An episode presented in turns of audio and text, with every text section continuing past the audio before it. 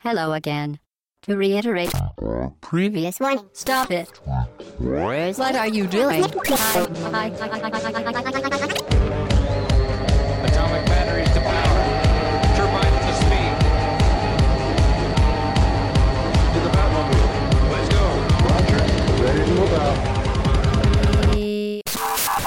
Hello again, très chères auditrices et très chers auditeurs, c'est le podcast au bas gauche droite.fr, c'est un chiffre rond, c'est le 140, nous sommes le 3 mai au matin et nous sommes heureux de vous accueillir pour un podcast d'actualité et nous nous retrouvons avec euh, trois chroniqueurs. Mike, Salut Chine, bonjour à tous. salut Sprite, Salut Chine.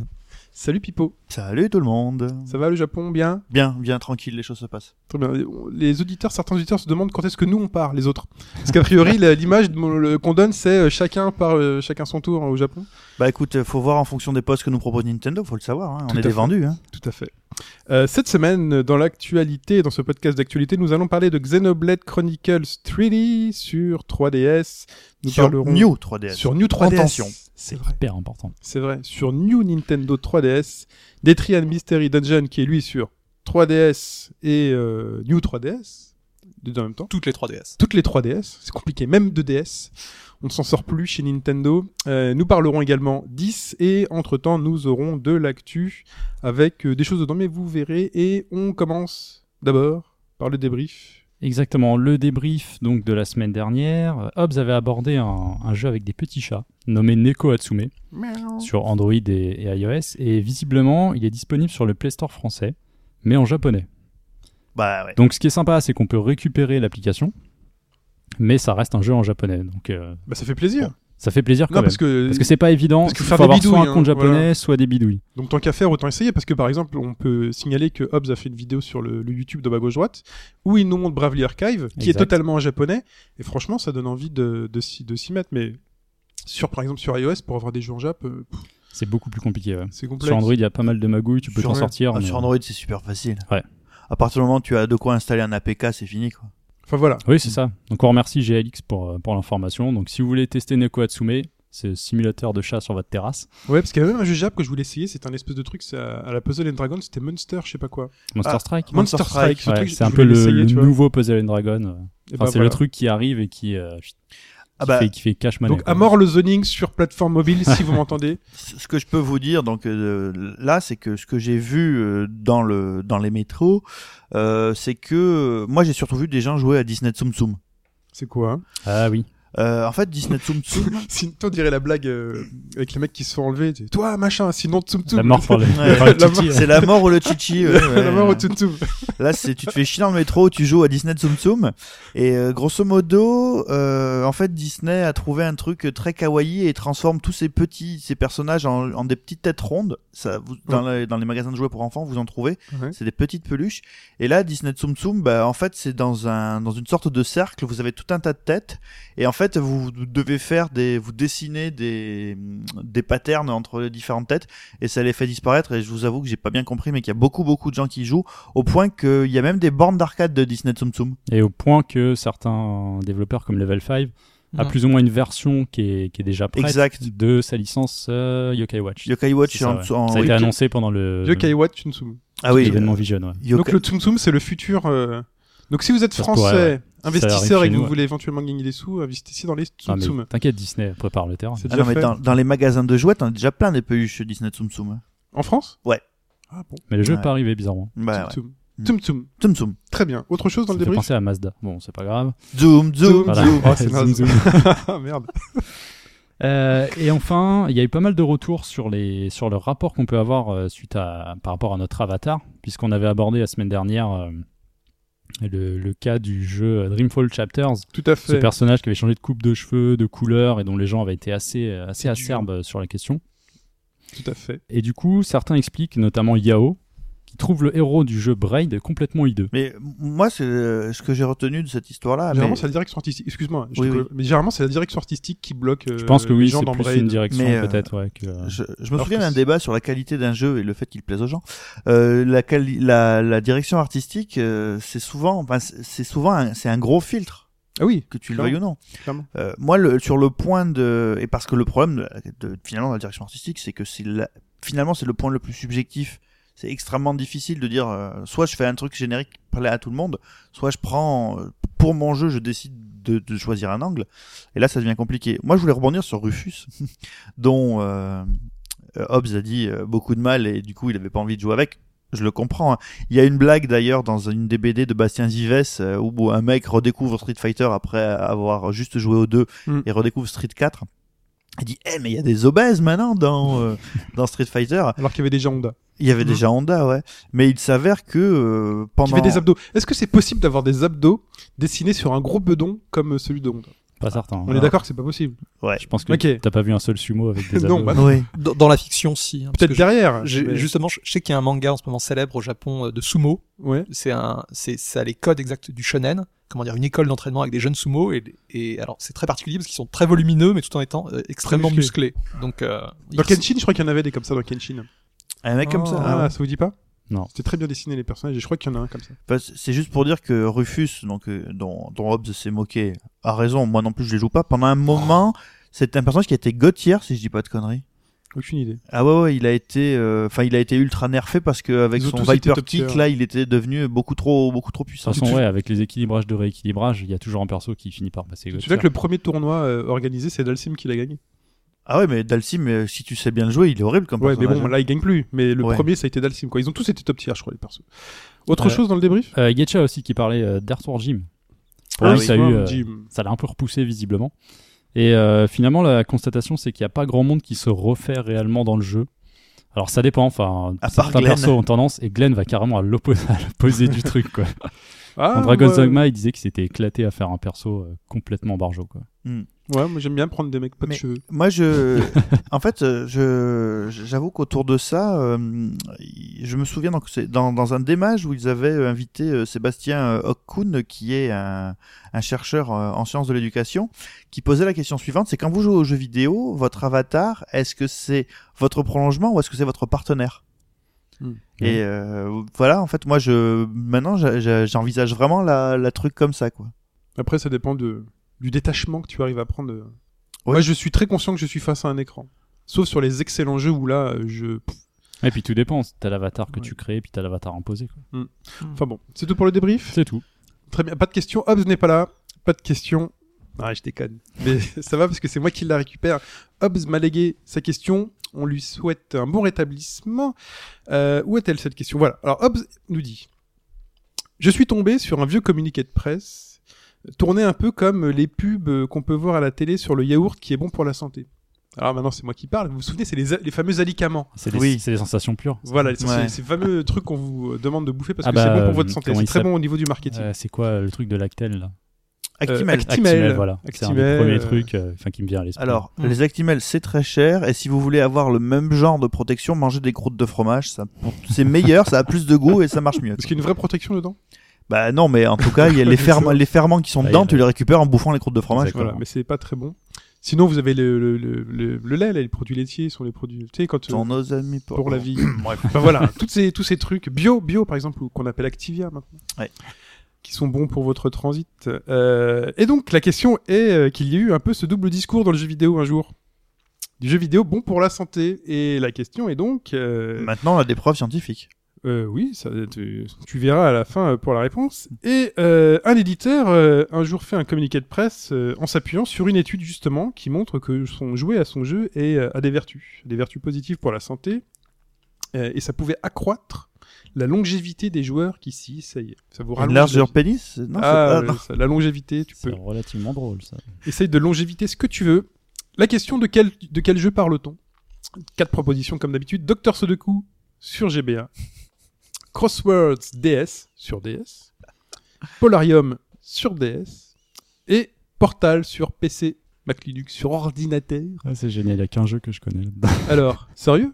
Bah. Tous les trucs DS que tu m'as sortis, j'ai jamais touché. Euh, Docteur Sudoku, j'ose espérer que c'est je Sudoku. devine, oui. Je Crossword, j'ose espérer, ce sont des mots croisés. De toute façon, Oui. sur DS, il y a trois jeux DS, hein, ce qui montre un peu le mal qui a touché cette console pendant un moment. Il y a Kawashima. il y a- Polarium, ça me dit quelque chose. C'est un puzzle game, ouais, Oui, sur c'est ça. euh, DS, il me semble. Je me demande s'il y a pas une DS, version. GBA aussi. Ah, au Japon. Et Mhm. Portal, Donc il y a un de ces jeux qui rallonge notre euh, vie. tout à fait.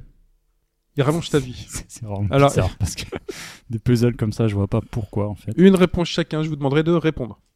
Allez, Ouais. Portal. C'est, ça préserve pas les cellules grises. Enfin, c'est parce que. Portal. Ah, c'est peut-être ça. Là, Non, en Bah, fait, mais c'est- ça se trouve que si tu vis plus vieux mais avec Mike. Alzheimer, ça sert à rien quoi. Oui, oui, oui. Alors ensuite, Sprite. Moi, je veux dire Polarium parce que j'aime bien le jeu. Ah. Le, le choix du cœur. Et Pipo Allez, en hommage à ma mère qui joue trop à Scrabble sur sa DS, je vais dire Crosswords. Crosswords pour Pipo. La réponse en fin de podcast. S'il n'y a pas de gagnant, c'est moi qui gagne, on est d'accord? Non. Bah si, Bah c'est moi qui pose la C'est question. toi qui pose la question. D'habitude, c'est... Ah oui, mais c'est pas moi qui l'ai choisi. Ah, si j'avais choisi la question, j'aurais gagné. Puisque le but, T'as, le, dro- le droit de nous narguer. Dis-toi que tu ne peux pas perdre. je ne peux C'est pas bien, perdre. hein. C'est déjà bien. Déjà. J'ai le droit de vous narguer. Et il est temps de passer, de passer à quoi? À Xenoblade Chronicles 3D.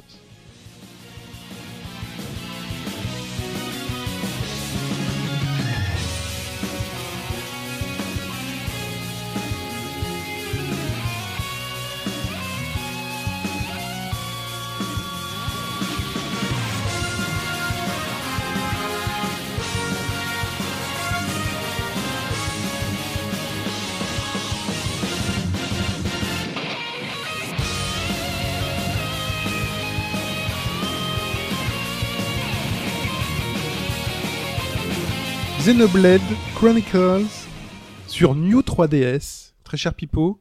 Alors? En fait, ça a commencé de manière étrange. Bon, évidemment, on en a déjà parlé, j'allais faire le jeu, mais je me suis aperçu que euh, on a vu fleurir sur Internet une sorte de Fussoir. de fussoir, oui, une campagne de dénigrement, comme Internet n'a pas du tout l'habitude d'en faire, évidemment, euh, à propos de euh, du jeu euh, sur la base suivante que en fait vous avez aimé le jeu parce qu'il y avait vraiment que de la merde à côté, et puis surtout euh, ça donnait l'occasion à une console à laquelle personne jouait euh, d'avoir un bon jeu et blablabla, et en fait c'est pas un aussi bon jeu, et puis finalement quand on y joue, euh, bon bref, patati patata, c'est pas si bien que ça, et puis cette version va vous le prouver. Donc au lieu de réagir comme Internet l'aurait fait et d'avoir de très très acerbe et, très vulgaire à, à l'encontre des gens qui ont une chose pareille, je me suis quand même posé la question. Je me suis dit, et si c'était vrai, et pas comme dans les bouquins de, Marc Lévy ou de Guillaume Musso, mais euh, est-ce que finalement ce jeu a bénéficié, j'en sais rien moi, d'une sorte de train de, que je n'aurais pas compris et qui fait que bah, je l'ai trop aimé pour des mauvaises raisons donc, je me suis dit, je vais quand même y remettre les mains dedans de manière un peu plus analytique que je le ferais. Et euh, on vit une époque formidable puisque euh, dans le jeu vidéo qui est tout le temps en train de se chercher de la comment dire de la maturité, euh, du recul et tout, on est à une période où en fait les jeux qui ont 10 ans, tu les refais et donc du coup, tu peux tout de suite vérifier si euh, à l'époque bah, euh, c'était euh, vraiment mal branlé ou euh, si le jeu était encore meilleur que ce que tu pensais. Et bah voilà, euh, je vous ai parlé de Majora's Mask, je vous reparle de Xenoblade Chronicles. Vous allez finir par croire qu'en fait je parle que de trucs que j'ai déjà fait, mais justement, je parle de trucs que j'ai déjà fait parce que quand je joue aux jeux qui sortent maintenant, j'ai pas envie de vous en parler. Alors, quoi. pour remettre un peu dans le contexte, ce que tu sous-entends tout à l'heure, c'est euh, c'est un jeu qui était sorti sur Wii Oui. à l'origine. Oui. Wii qui avait un peu une pénurie de jeux. Enfin, il y a beaucoup de jeux qui sortaient sur Wii, hein, beaucoup de petits jeux, de choses comme ça. Et euh, les grands jeux, c'était euh, voilà, il fallait attendre un petit peu des quelques périodes de plusieurs mois. Mhm. Et donc, ce que tu dis, c'est qu'à l'époque, très décrié. De toute façon, c'est la famine sur Wii, donc ça y est, il y a RPG, vous êtes content? Bah, c'était en fait c'est double famine, c'était famine sur Wii et famine de JRPG de Ouais. qualité. Donc du coup, je me suis dit on va réfléchir à ça de manière euh, un petit peu sérieuse et bon euh, spoiler alerte, c'est faux. Les gens qui vous racontent que euh, c'était ça, euh, non non non, c'est. Et je et je m'en vais vous dire pourquoi. Donc on, on va commencer puis on va évacuer assez rapidement la question euh, du portage. Euh, donc aujourd'hui, si vous voulez jouer au jeu, bah, vous avez la possibilité soit de récupérer une Wii et de récupérer le jeu extrêmement cher parce Ou de récupérer juste le jeu, parce que si vous avez une Wii U. Oh, sur une Ça bah, ouais, sur Wii U, Eh oui, oui. bien sûr, tout à Eh fait. oui. Mais le jeu coûte cher. Le, le jeu en occasion coûte cher. Ou vous avez bah, la possibilité, si vous avez une New 3DS, une New 3DS Enfin, cher, c'est une trentaine d'euros en occasion. Moi, je Hmm. l'ai vu à ce prix-là. hein, Ah ouais boutique. Parce que ouais. si tu prends des versions complètes euh, avec la manette et tout. euh, Ah, bah après, si Ouais, vous mais c'est parce commencez que à la chercher version le- collector? Si vous Enfin, cherchez ouais. les, les ennuis aussi. Limité collector. Dans Bref, la Micromania, ça se trouve, hein, dans les bacs à occasion, 30 euros. voilà. Donc, Hmm. euh, ah bah, tu le trouves dans un Micromania. Moi, je l'ai pas Ah vu oui, souvent. je l'ai vu plusieurs fois. Bon, bah, très bien alors. Sprite acquiesce. La première chose que, que je voudrais évacuer rapidement, c'est la question des doublages. Euh, à propos des gens qui disaient oui, il n'y a pas de doublage japonais, c'est scandaleux, patati patata. Donc on a les doublages qui étaient présents donc, sur la version qu'on a eue sur Wii, qui sont les doublages anglais. Et euh, que euh, je trouve personnellement très bien. Euh, il faut savoir que c'est c'est un jeu qui est très bavard dans la mesure où pendant les combats les personnages sont tout le temps en train soit de commenter leurs coups à la manière des shonen, soit de se parler entre eux. euh, en fonction de l'évolution de leur, euh, de leur état euh, sur le champ de bataille. 3000 lignes de, de dialogue enregistrées pour. euh, Bah, et, ça ne m'étonne pas, quoi. et le, le suivant, on aura 11 000. Ouh là Enfin, là. on en a 11 000. La statistique. Attends, 3000 juste pour les phases de combat? Oui. Mais c'est- moi déjà, je trouvais ça infernal dans, Ah ouais. dans le premier, alors Et- le prochain. Et moi, moi, enfin après, c'est c'est mon appréciation personnelle, mais autant en anglais, j'arrive vraiment à faire la différence entre tous les, parce que c'est un, c'est un doublage anglais, mais euh, anglais britannique. hein. Ils Ah, ont vraiment des accents britanniques, quoi. j'aime pas ça. Et le, le Rain, donc qui est le, le poteau du héros, a un espèce d'accent cockney euh, un peu marrant euh, qui fait bien plaisir. Et voilà, autant euh, je veux, j'arrive à profiter en anglais des différences d'accent entre les personnages, et je les trouve drôlement bien foutus euh, en rapport avec les personnages, donc qu'ils sont censés euh, mettre euh, en, en son. Euh, autant euh, moi le, les sous-titres, enfin le, le doublage japonais, j'y jouais plus avec euh, sur sur Wii parce que bah, finalement pour moi ça se résumait un peu uniquement à des cris et j'arrivais pas à, à, à faire ce travail parce que je sais que le travail des seiyuu est vrai, mais bon bref, Donc, Donc, très content du doublage très anglais. content qu'on soit resté sur le doublage anglais et j'ai absolument aucun problème avec ça. L'autre point sur lequel je voudrais revenir, c'est que euh, donc quand le jeu a été annoncé, euh, j'étais le premier à monter au créneau en disant mais c'est génial la portabilité pour ce jeu, vous vous rendez pas compte les JRPG c'est génial d'avoir la possibilité de faire des bastons tout le temps, tu fais ton combat quand tu veux faire avancer l'histoire etc etc. Donc euh, j'étais fou de l'avoir sur ma New 3DS et au final je dois quand même reconnaître que bah ça manque un peu de coffre sur Neo 3DS. C'est-à-dire que, euh, bon, je reviendrai sur la question des environnements qui sont à se damner et qui sont vraiment tout le sel du jeu. Et sur l'écran de ma New 3DS, si l'effet 3D rajoute quelque chose, bah, j'ai l'impression que euh, ça ne rend pas le l'hommage que qu'il devrait avoir euh, à, à ces environnements euh, et euh, enfin l'environnement est un personnage mais mais j'y reviendrai. Donc du coup, ça me ça, me frustre un peu. Voilà, il y, a- des fois où j'aimerais sentir un peu plus le, vent dans mes cheveux euh, quand je quand je cours dans les plaines de Gore et euh, bah je, le sens pas assez. Bon après c'est Non, parce que moi, ça m'avait déjà frustré sur la version Wii. Pour moi, c'est un jeu qui aurait dû sortir en haute définition avec tout ce que ça impliquait. C'est pour ça que je trouve assez sexy le prochain Xenoblade. Mais déjà, celui-là sur Wii m'avait frustré à ce niveau-là. Bah, t'as ça dommage. t'as pu y jeter un œil. Bon tu vois que Et là, sur 3DS, pour moi, c'est encore pire. Et c'est voilà, je trouve que c'est un point, un poil dommage. Alors après, pour le reste, rien n'a bougé. C'est le même jeu. Euh, Il y a toujours énormément de commandes à retenir pour euh, donner euh, des ordres pendant les bastons, euh, pour savoir où est le fil rouge, où est la carte. Alors je vous parle même pas des, mais revi- je reviendrai après. Je vous parle même pas des de l'ergonomie des menus. Tu, tu peux décrire un peu le- l'histoire, le jeu, euh, Alors. pour les personnes qui connaissent pas. hein. J'y viens. Donc, euh, Parce qu'il est sorti il y a 10 ans, c'est ça Non. ah non, 2010. moins que ça. 2010. Ouais, il est sorti Ah. en 2010. Ah ouais. oui, c'était à 50 2010 ça au Japon, 2011 chez nous. Ah, c'était 2011 Ouais. chez nous Et Ouais, ok. 2012 Ah aux oui. États-Unis, c'est ça C'est ça. Oui. va. Ah oui, c'est récent. Ça, fait, vrai. ça fait très mal. Et donc, euh, par rapport aux, aux critiques qui ont été faites sur le jeu, euh, Bah oui, en beaucoup de 2000, gens sont. c'était la PlayStation. Il y a 10 ans, 2005, c'était. euh, C'était la la PlayStation 2, ouais. Là, oui, il était Mm. peut-être pas sorti encore. Bah oui, c'est 2006. C'est 2006, Ah ouais. Euh, disait oui, mais en fait, euh, il est bien juste parce qu'il est extrêmement classique et que voilà, c'est juste ce classicisme qui nous plaît.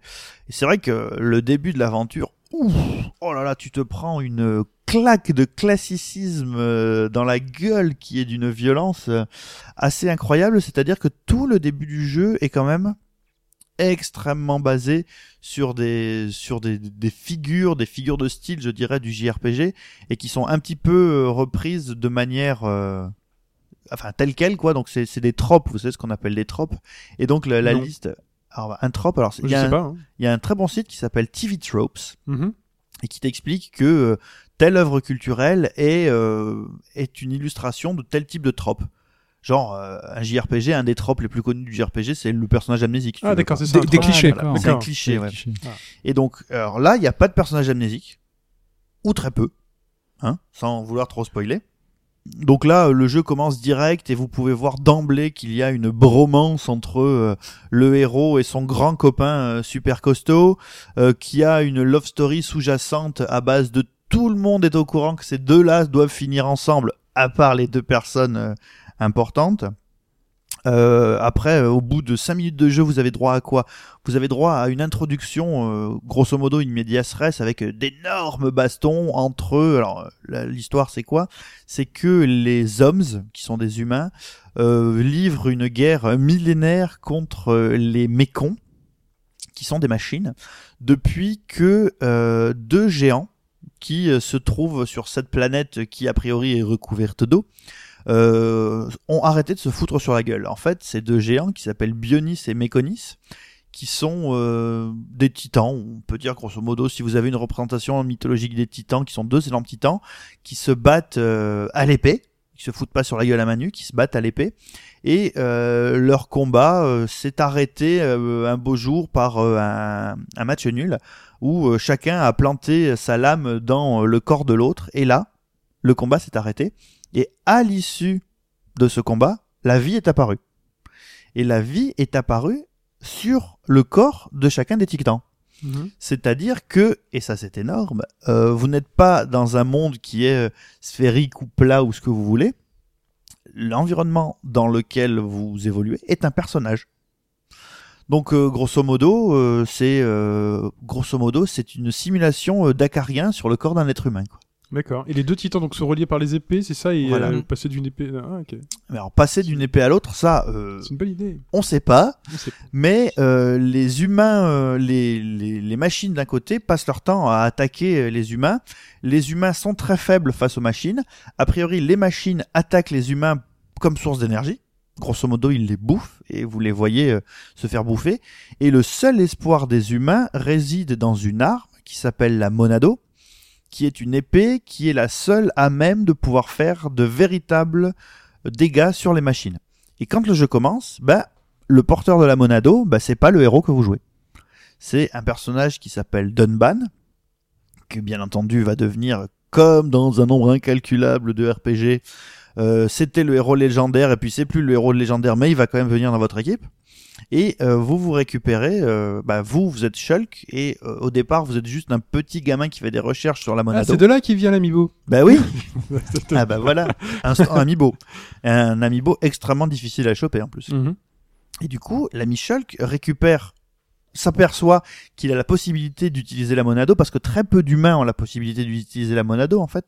Dunban qu'il a beaucoup utilisé dans un état lamentable, il ne peut quasiment plus la tenir, il ne peut quasiment plus se battre. Et donc c'est Shulk sur Shulk, sur les frêles épaules de Shulk que va euh, reposer grosso modo l'avenir de l'humanité assez rapidement. Donc là, qu'est-ce que vous vous retrouvez comme trope dès le début? Vous avez par exemple, euh, à partir du moment où vous êtes lâché dans le jeu, votre premier réflexe c'est euh, merde, je dois faire tout ça, je comprends pas ce qui se passe dans le jeu. Le jeu est pas très pédagogique et pas très didactique. Il y a beaucoup de choses qui vous sont balancées à la gueule. Mais avec la pratique et la liberté que vous avez, vous avez vraiment la possibilité d'avancer. Alors évidemment, sur ces entrefaites se passe une histoire, enfin un, événement absolument tragique qui va véritablement lancer l'histoire. Et là, finalement, le seul trope euh, intéressant, qui n'est du coup n'est pas un trope sud-américain, mais plutôt un trope français, puisque là, pour le coup, c'est Thierry Lafronde. Vous êtes Thierry Lafronde, quoi. C'est suite à un événement euh, dans votre euh, autour de, de vous. Euh, c'est Ami le temps n'est plus aux chansons. Il faut partir, quitter ta maison. Quelqu'un est familier de Thierry Lafronde? Parce que là, nom. je. Juste de Oui, nom. moi aussi de nom et de, et de générique. Et du remake des Inconnus. euh. Donc voilà, là c'est mais- vraiment c'est vraiment euh, c'est vraiment euh, Thierry la France quoi. Et à partir du moment où vous êtes largué tout seul dans s'appelait Thierry La France. dans les inconnus, ouais, c'est Thierry la France. Ouais. À partir du moment où vous êtes largué tout seul dans ce grand monde qui est complètement euh, qui est complètement euh, hostile parce que les, les- et puis qui vit euh, les ennemis en fait grosso modo les ennemis sont assez peu hostiles. Souvent, les ennemis vaguent à, la- à leurs occupations. Ce sont comme vous d'autres espèces qui vivent à la surface de la planète. Et euh, si en fait, si vous décidez pas de les attaquer, bah ils vous attaquent pas forcément. Ok, c'est bien. Ouais, il s'avère que au milieu de ces gens-là, bah il y a parfois des ennemis qui sont beaucoup plus grands que les autres. Bon, euh, si vous bladez quelque part que vous avez des ennemis qui sont niveau 12 ou 13, vous avez un ennemi qui est un peu plus grand et qui est niveau 80. Ne vous approchez pas. Ah, dès le début du jeu, c'est assez surprenant. Oui. Ne vous approchez pas euh, parce que là, on a quelque chose d'extrêmement classique encore, c'est euh, il y a des endroits où il ne faut pas aller parce que les ennemis sont trop puissants. Euh, comme dans Final Fantasy 2 par exemple, où quand vous commencez à être largué, vous avez la possibilité de monter sur la map, mais si vous montez, vous vous faites massacrer parce que les ennemis ont 20 niveaux de plus que vous. Et là, c'est à peu près pareil. Mais à partir du moment où vous êtes un peu euh, lâché dans ce monde-là, c'est là que la magie commence. Parce que le créateur de la saga des Xeno et de tous ces RPG qui ont des titres qui commencent avec des X, Xenogear, Xenosaga, Xenoblade, Tetsuya Takahashi est un auteur qui a énormément de choses à vous dire, qui a toujours beaucoup, beaucoup, beaucoup, beaucoup trop de choses à vous dire, transformant souvent ses jeux, par exemple Xenogears, le premier était un bon RPG, le second, le second CD était un light novel, donc euh, je parle des deux CD de, de Xenogears. Mhm. Le premier CD, vous jouiez, dans le second, vous faisiez passer des dialogues. C'était un petit peu dommage. Et en fait, le problème de Tetsuya Takahashi, c'est que très souvent, il vous balance énormément de choses et vous vous dites ah on va se régaler et ben il n'a pas la possibilité d'aller au bout de ses ambitions. Et dans Xenoblade Chronicles, je trouve personnellement que c'est vraiment le jeu où il a vraiment été au bout de ses ambitions. Trop loin? Non, là justement, alors sur l'histoire, parce que d'habitude c'est quelqu'un qui adore raconter des, des histoires, mais son vrai problème c'est qu'à la base ce mec-là n'est pas scénariste. Ce mec quand il a commencé à bosser dans les RPG, il dessinait les terrains des bastons où euh, il dessinait les maps là. Mhm. Et cette ambition qu'il n'a, je pense, jamais euh, perdue, elle se retrouve dans Xenoblade Chronicles de manière absolument magistrale. Parce que comme je vous disais, l'environnement est un personnage. Ce qui fait que, euh, grosso modo, alors, euh, il a beaucoup de choses à vous montrer et il a bien. Alors déjà, il a bien commencé. C'est un mec avec une bonne histoire parce qu'en fait, il a commencé chez Falcom, une boîte à mon cœur, et il a commencé sur un Dragon Slayer. En fait, le premier Dragon Slayer qui a été à l'origine de la série des euh, Sen no Kiseki. En fait, des euh, Legend of Heroes. Bon, c'est un peu compliqué. Un jour, on vous fera un dessin et, et ce sera pas mal. Donc, euh, cet homme qui adore créer des terrains, là, a réussi à mettre ensemble l'histoire et le terrain. Parce que finalement, l'environnement est l'histoire, l'histoire est l'environnement.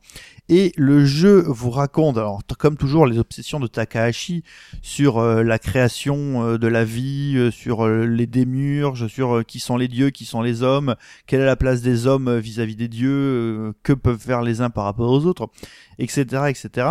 Kenny West a écrit une bonne chanson. Ah oui? Oui. Ah bon? Oui, non, mais tu. Ah, c'est pas tout à fait sur les dieux, mais. Bah, grave. D'accord. Alors, rarement euh, la géographie des lieux n'aura été euh, autre chose qu'un simple tapis de jeu. C'est-à-dire que est-ce que vous avez, est-ce que vous vous souvenez des lieux que vous visitez? Alors, je ne parle pas des villes, hein, mais je parle surtout des, des terrains extérieurs que vous avez visités dans les RPG que vous avez fait. Est-ce que, est-ce que, y- Quand même, Bah, ouais. ça, ça dépend, oui. Si un PG t'a vraiment marqué, je pense que ça Mm, passe mm, aussi par ses environnements. mais euh, est-ce que euh, vous avez, est-ce que, enfin, est-ce que vous avez senti à un moment donné de l'histoire que ces lieux étaient euh, vraiment vivants, quoi? C- Certains titres en particulier? Ouais, voilà. Final Fantasy XII, euh, Chrono Trigger, Chrono Cross. Chrono Cross a vraiment un univers marquant, je trouve, hein, les îles et. Ouais, et mais archipel. le tu vois moi euh, c'est un bon exemple hein. c'est vrai que c'est c'est assez intéressant mais euh, il y, a, y a pas de enfin il y avait pas une vie telle que tu peux ressentir la vie Ah. dans euh, dans ça quoi donc c'est pour ça que le c'est c'est assez étrange et euh, en, en fait d'avoir réussi à ce point euh, à, à faire cohabiter je dirais les, les deux les deux pôles qui sont raconter une histoire extrêmement compliquée et euh, extrêmement bourrée de philosophie nietzschéenne avec euh, la, la, la production de terrains de jeu qui soit vraiment habité et qui soit pas juste je dirais le, le tapis quoi c'est à dire que grosso modo bon vous voyez bien vous jouez aux cartes vous avez un tapis de cartes vous pouvez jouer sans tapis Là, malheureusement, vous avez dépassé ça, quoi. Bon, alors, le problème, c'est que là où Tetsuya Takahashi a trop de choses à vous dire, c'est que euh, c'est le système de jeu. Un peu comme toi. T'as beaucoup Oui. de choses à nous dire. puis- Voilà. Mais euh, je vais je vais aller assez. Bon, vous avez compris que c'est vraiment. euh, je suis reparti sur euh, sur les 180 heures que j'avais passées. Et du coup, t'es parti loin. je sais- C'est bien ou pas comme jeu Alors, j'y arrive. J'y arrive. Y arrive. Le système, le système de jeu est extrêmement riche, beaucoup trop riche. Et c'est là en fait que tu vois que Takahashi n'est pas un concepteur de système, c'est un concepteur d'histoire et donc de lieux.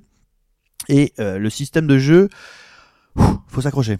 C'est euh, assez difficile. Il y a beaucoup de choses que tu finis par apprendre sur le tas. Moi là, j'ai découvert euh, donc en jouant sur Neo 3DS que tu peux commencer les combats euh, avec euh, la technique spéciale de ton choix, donc les arts dans les combats et euh, pas euh, uniquement en lançant une. En gros, tu peux choisir que tu vas commencer ton combat en, en endormissant l'ennemi.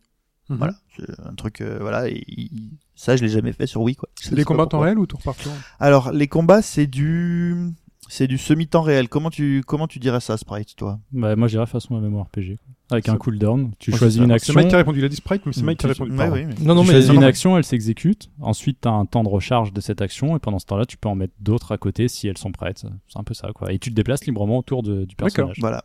Alors, par exemple, il y a un truc très dommage, c'est que tu as des attaques qui sont basées sur le fait que tu attaques vraiment derrière ou sur le côté. Et Oui. sans Z-lock, c'est pas, et surtout que l'ennemi bouge hein, pendant le combat. Ça, c'était un peu galère. Voilà, ça c'est un peu galère. Donc le système de combat est relativement transparent et par contre ce qui est bien c'est que plus tu le pratiques et plus tu le comprends. Euh, Il y a des systèmes de combat où toi tu as tout tout de suite où tu comprends jamais rien. Là je trouve que à la pratique le système de combat est, est transparent. C'est c'est pas ce qui te donne trop envie d'avancer dans le jeu, même quand tu dois combattre les, les méga boss du jeu, euh, donc qui sont des ennemis spéciaux niveau 120 que tu n'atteins toi jamais. Mais euh, voilà, ça fait pas, enfin t'avances pas pour le système de combat.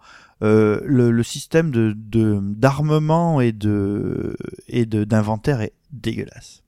C'est absolument dégueulasse.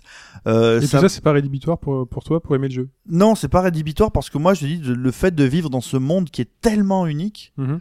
euh, oui. Qu'est-ce qui t'a gêné dans le C'est quoi C'est la, la gestion de l'équipement que- La, la- la gestion de l'équipement, le fait que euh, les caractéristiques soient, euh, enfin, il faille toi-même demander quelles caractéristiques tu veux mettre en premier. euh, Mhm. Après d'avoir mis l'équipement dans la fiche de personnage, Oui. qui est à la fois une bonne et une mauvaise chose.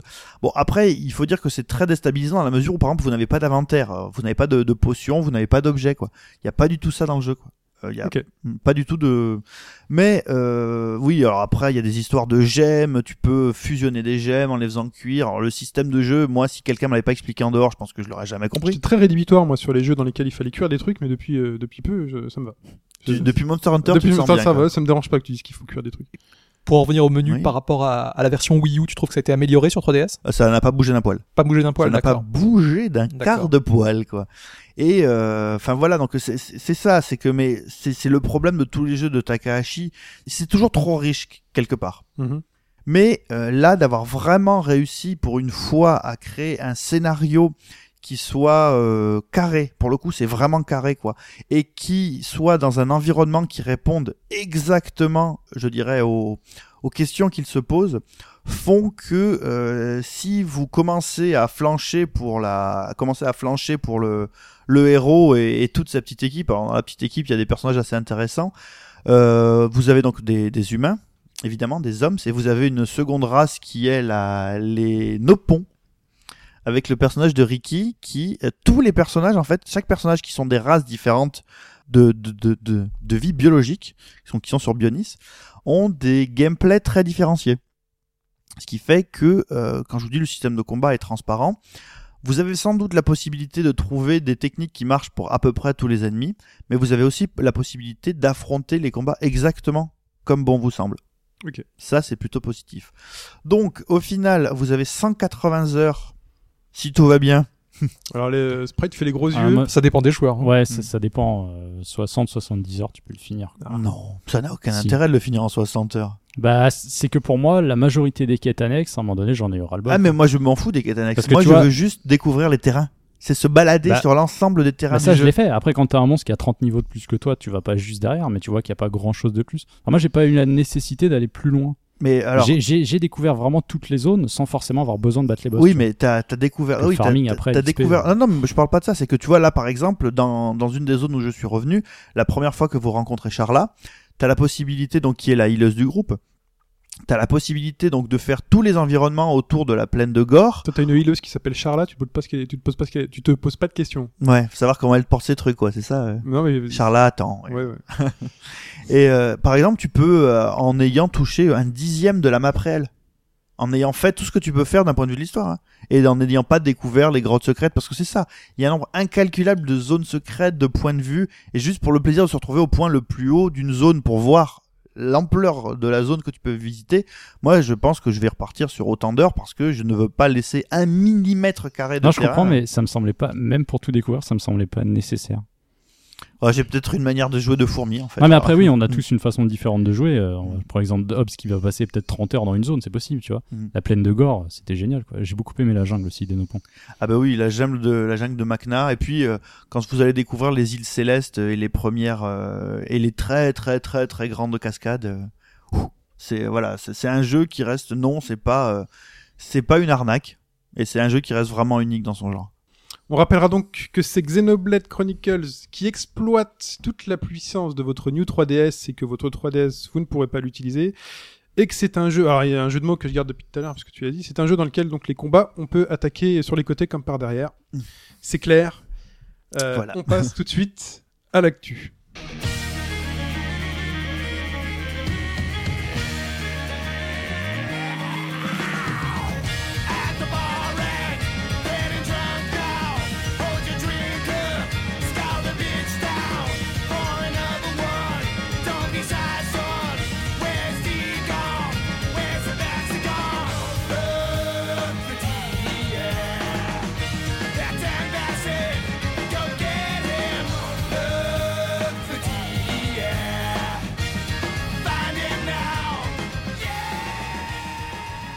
L'actualité de cette semaine s'ouvre sur un jeu que tu as bien aimé, Mike. Un jeu que j'ai bien aimé.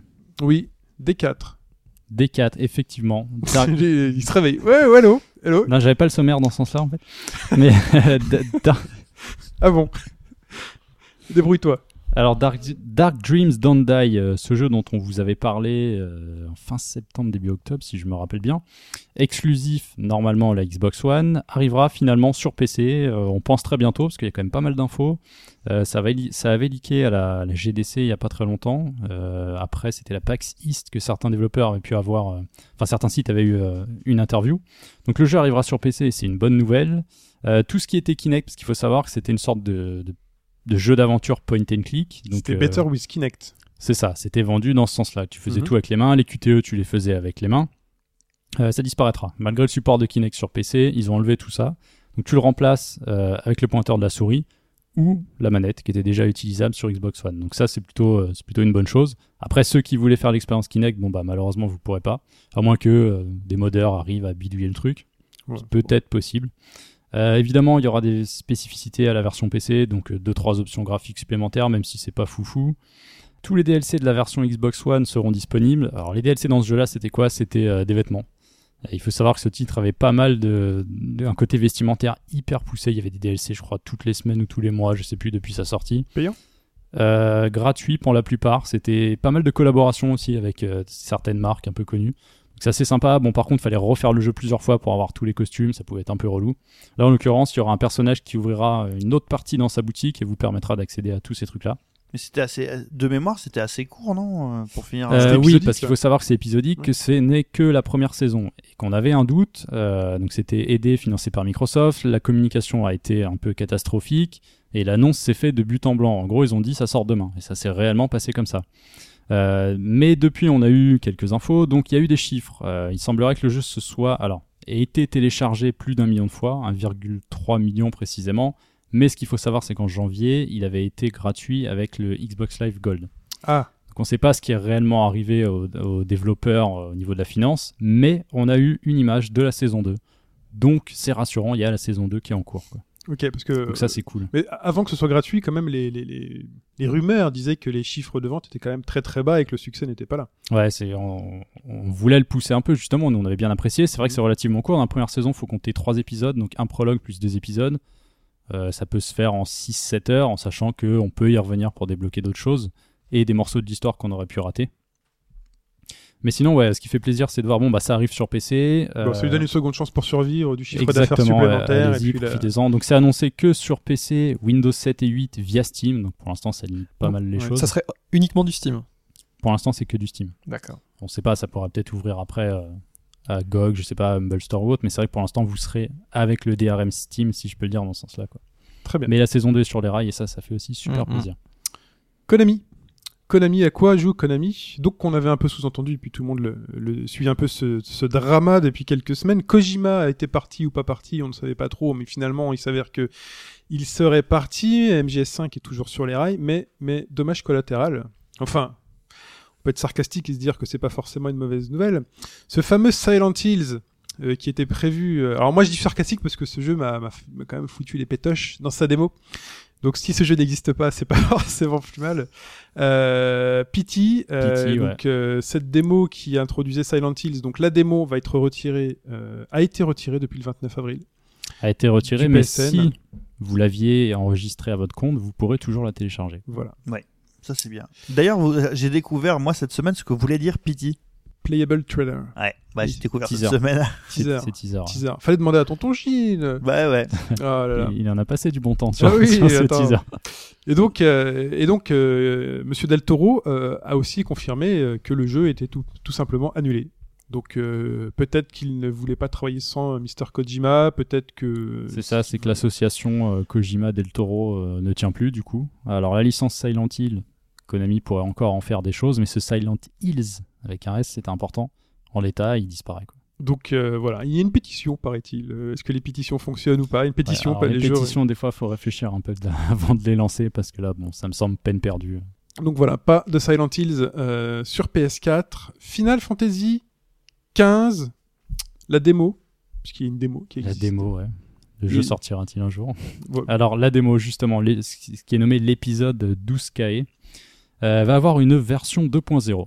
Alors une mise à jour de démo, Démo, c'est fort. Ça, hein. c'est c'est assez assez fou. fou. Ouais. Euh, pourquoi? Euh, Quand la démo est sortie, ils ont mis en place un questionnaire. Souvenez-vous quand même que le- la démo était accompagnée d'un jeu pour agrémenter un peu le. Voilà. C'était Final Fantasy euh, Type 0 HD. C'est un bon bonus, hein. euh, franchement c'est sympa. C'est pas mal. On vous donne un jeu complet comme Pour bonus. 50 euros, c'est sympa. Ah, c'est un, c'est un bonus quand même sympatoche. Et euh, donc il y a eu pas mal de sondages qui ont été mis euh, à droite à gauche, donc euh, dans différentes parties du monde. Et suite à ça, ils ont adapté les retours des joueurs. Et donc ils vont faire une sorte de grosse mise à jour. Donc on sait que le système de combat va être un peu revu. Ils vont notamment changer le principe d'esquive. Alors il faut savoir que l'esquive dans le système de combat, ça consommait des points de magie. Un drôle de système. Là, ça va disparaître et vous pourrez spammer les roulades en quelque sorte. C'est quelque chose de plus logique parce que quand on voit ce qui peut nous tomber sur la tronche dans les cavernes du jeu, des dizaines, voire une vingtaine de gobelins, c'était juste ingérable. D'ailleurs, c'est assez étonnant qu'il ne l'ait pas fait avant, mais bon, pourquoi pas. En gros, c'était un système de stamina, quoi.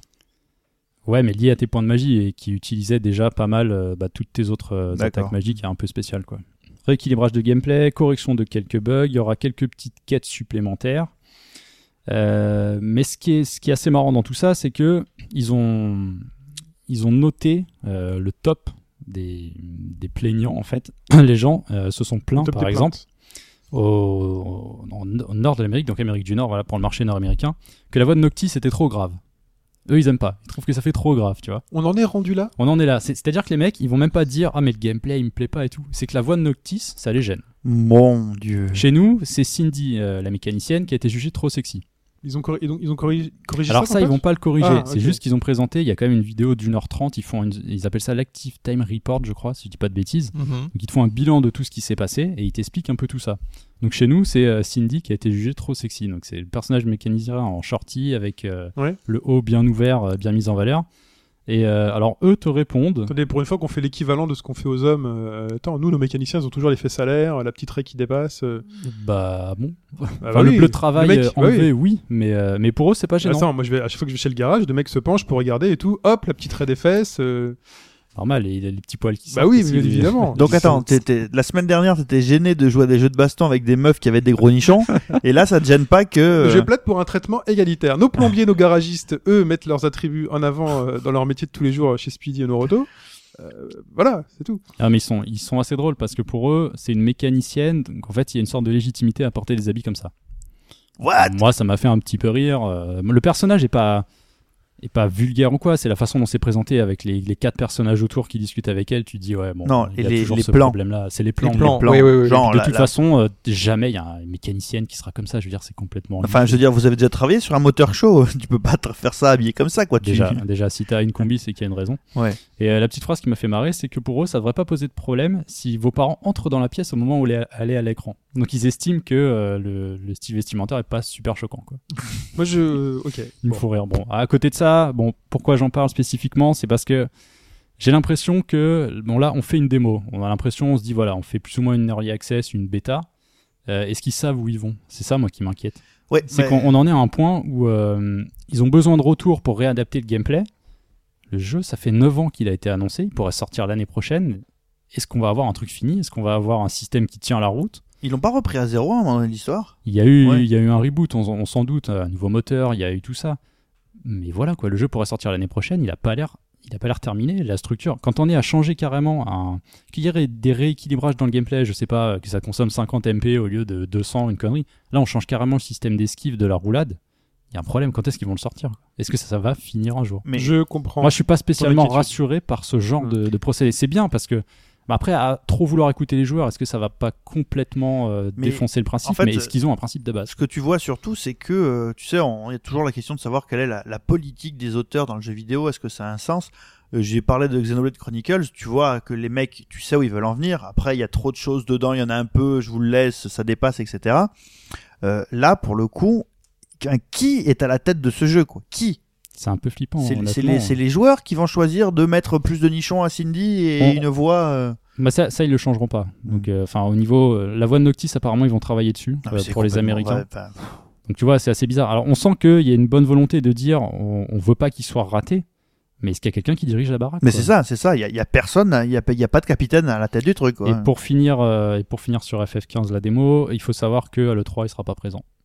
Donc ça aussi, c'est pas hyper rassurant. Alors il sera pas présent, il y aura probablement un trailer, mais la communication va démarrer à partir de la Gamescom. Donc mois d'août pour espérer avoir plus d'infos. Ensuite le TGS et on espère peut-être l'année prochaine. Décembre 2017. Ok. Ah ouais, à ce point.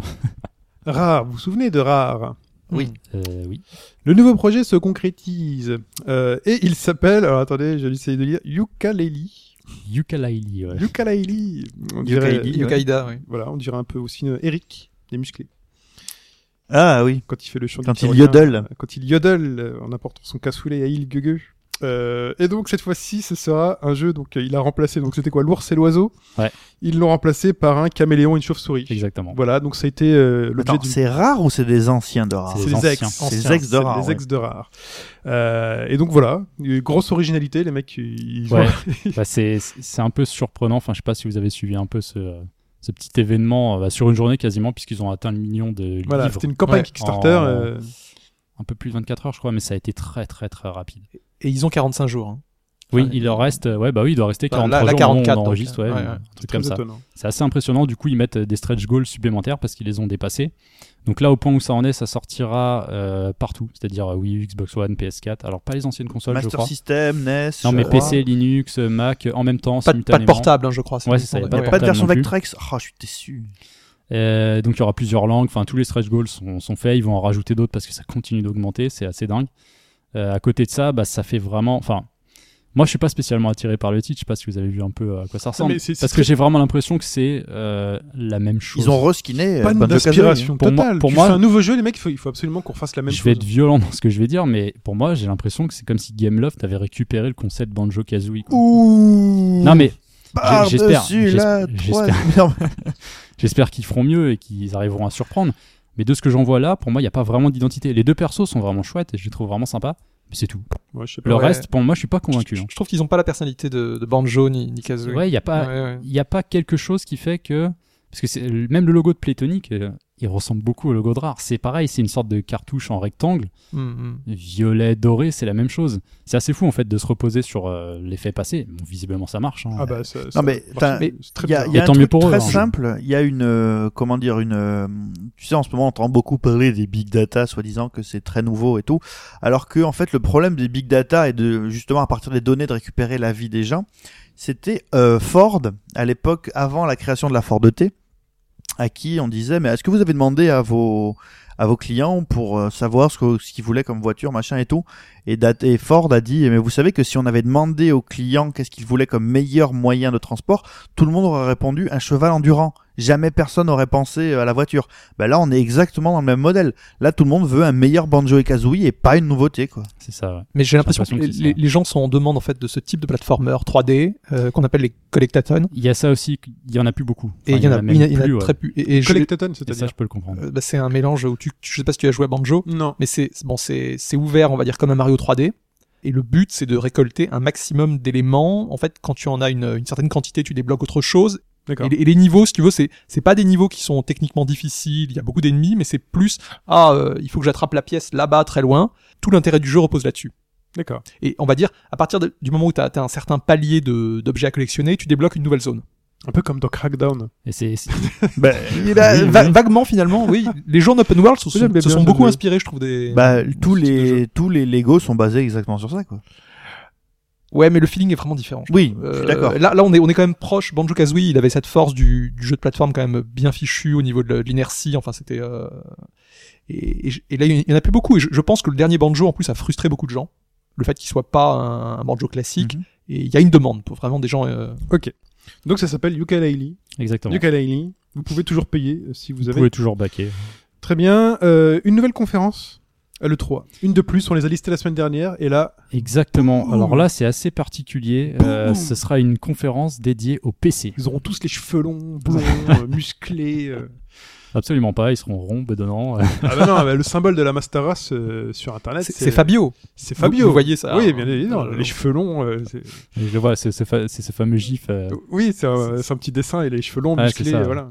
Le col Euh, en V. donc ça s'appelle le. PC Gaming Show. Euh, ce sera le 16 juin, donc euh, bah, à l'ouverture du salon, juste avant l'ouverture, je crois, à 2h du matin chez nous. Donc euh, bon, si ça vous plaît de vous lever pour ou de pas vous lever, de pas vous coucher pour regarder euh, des trucs plus ou moins connus, parce que c'est un peu l'inconnu là-dessus, c'est qu'on sait pas trop ce qu'il va y avoir.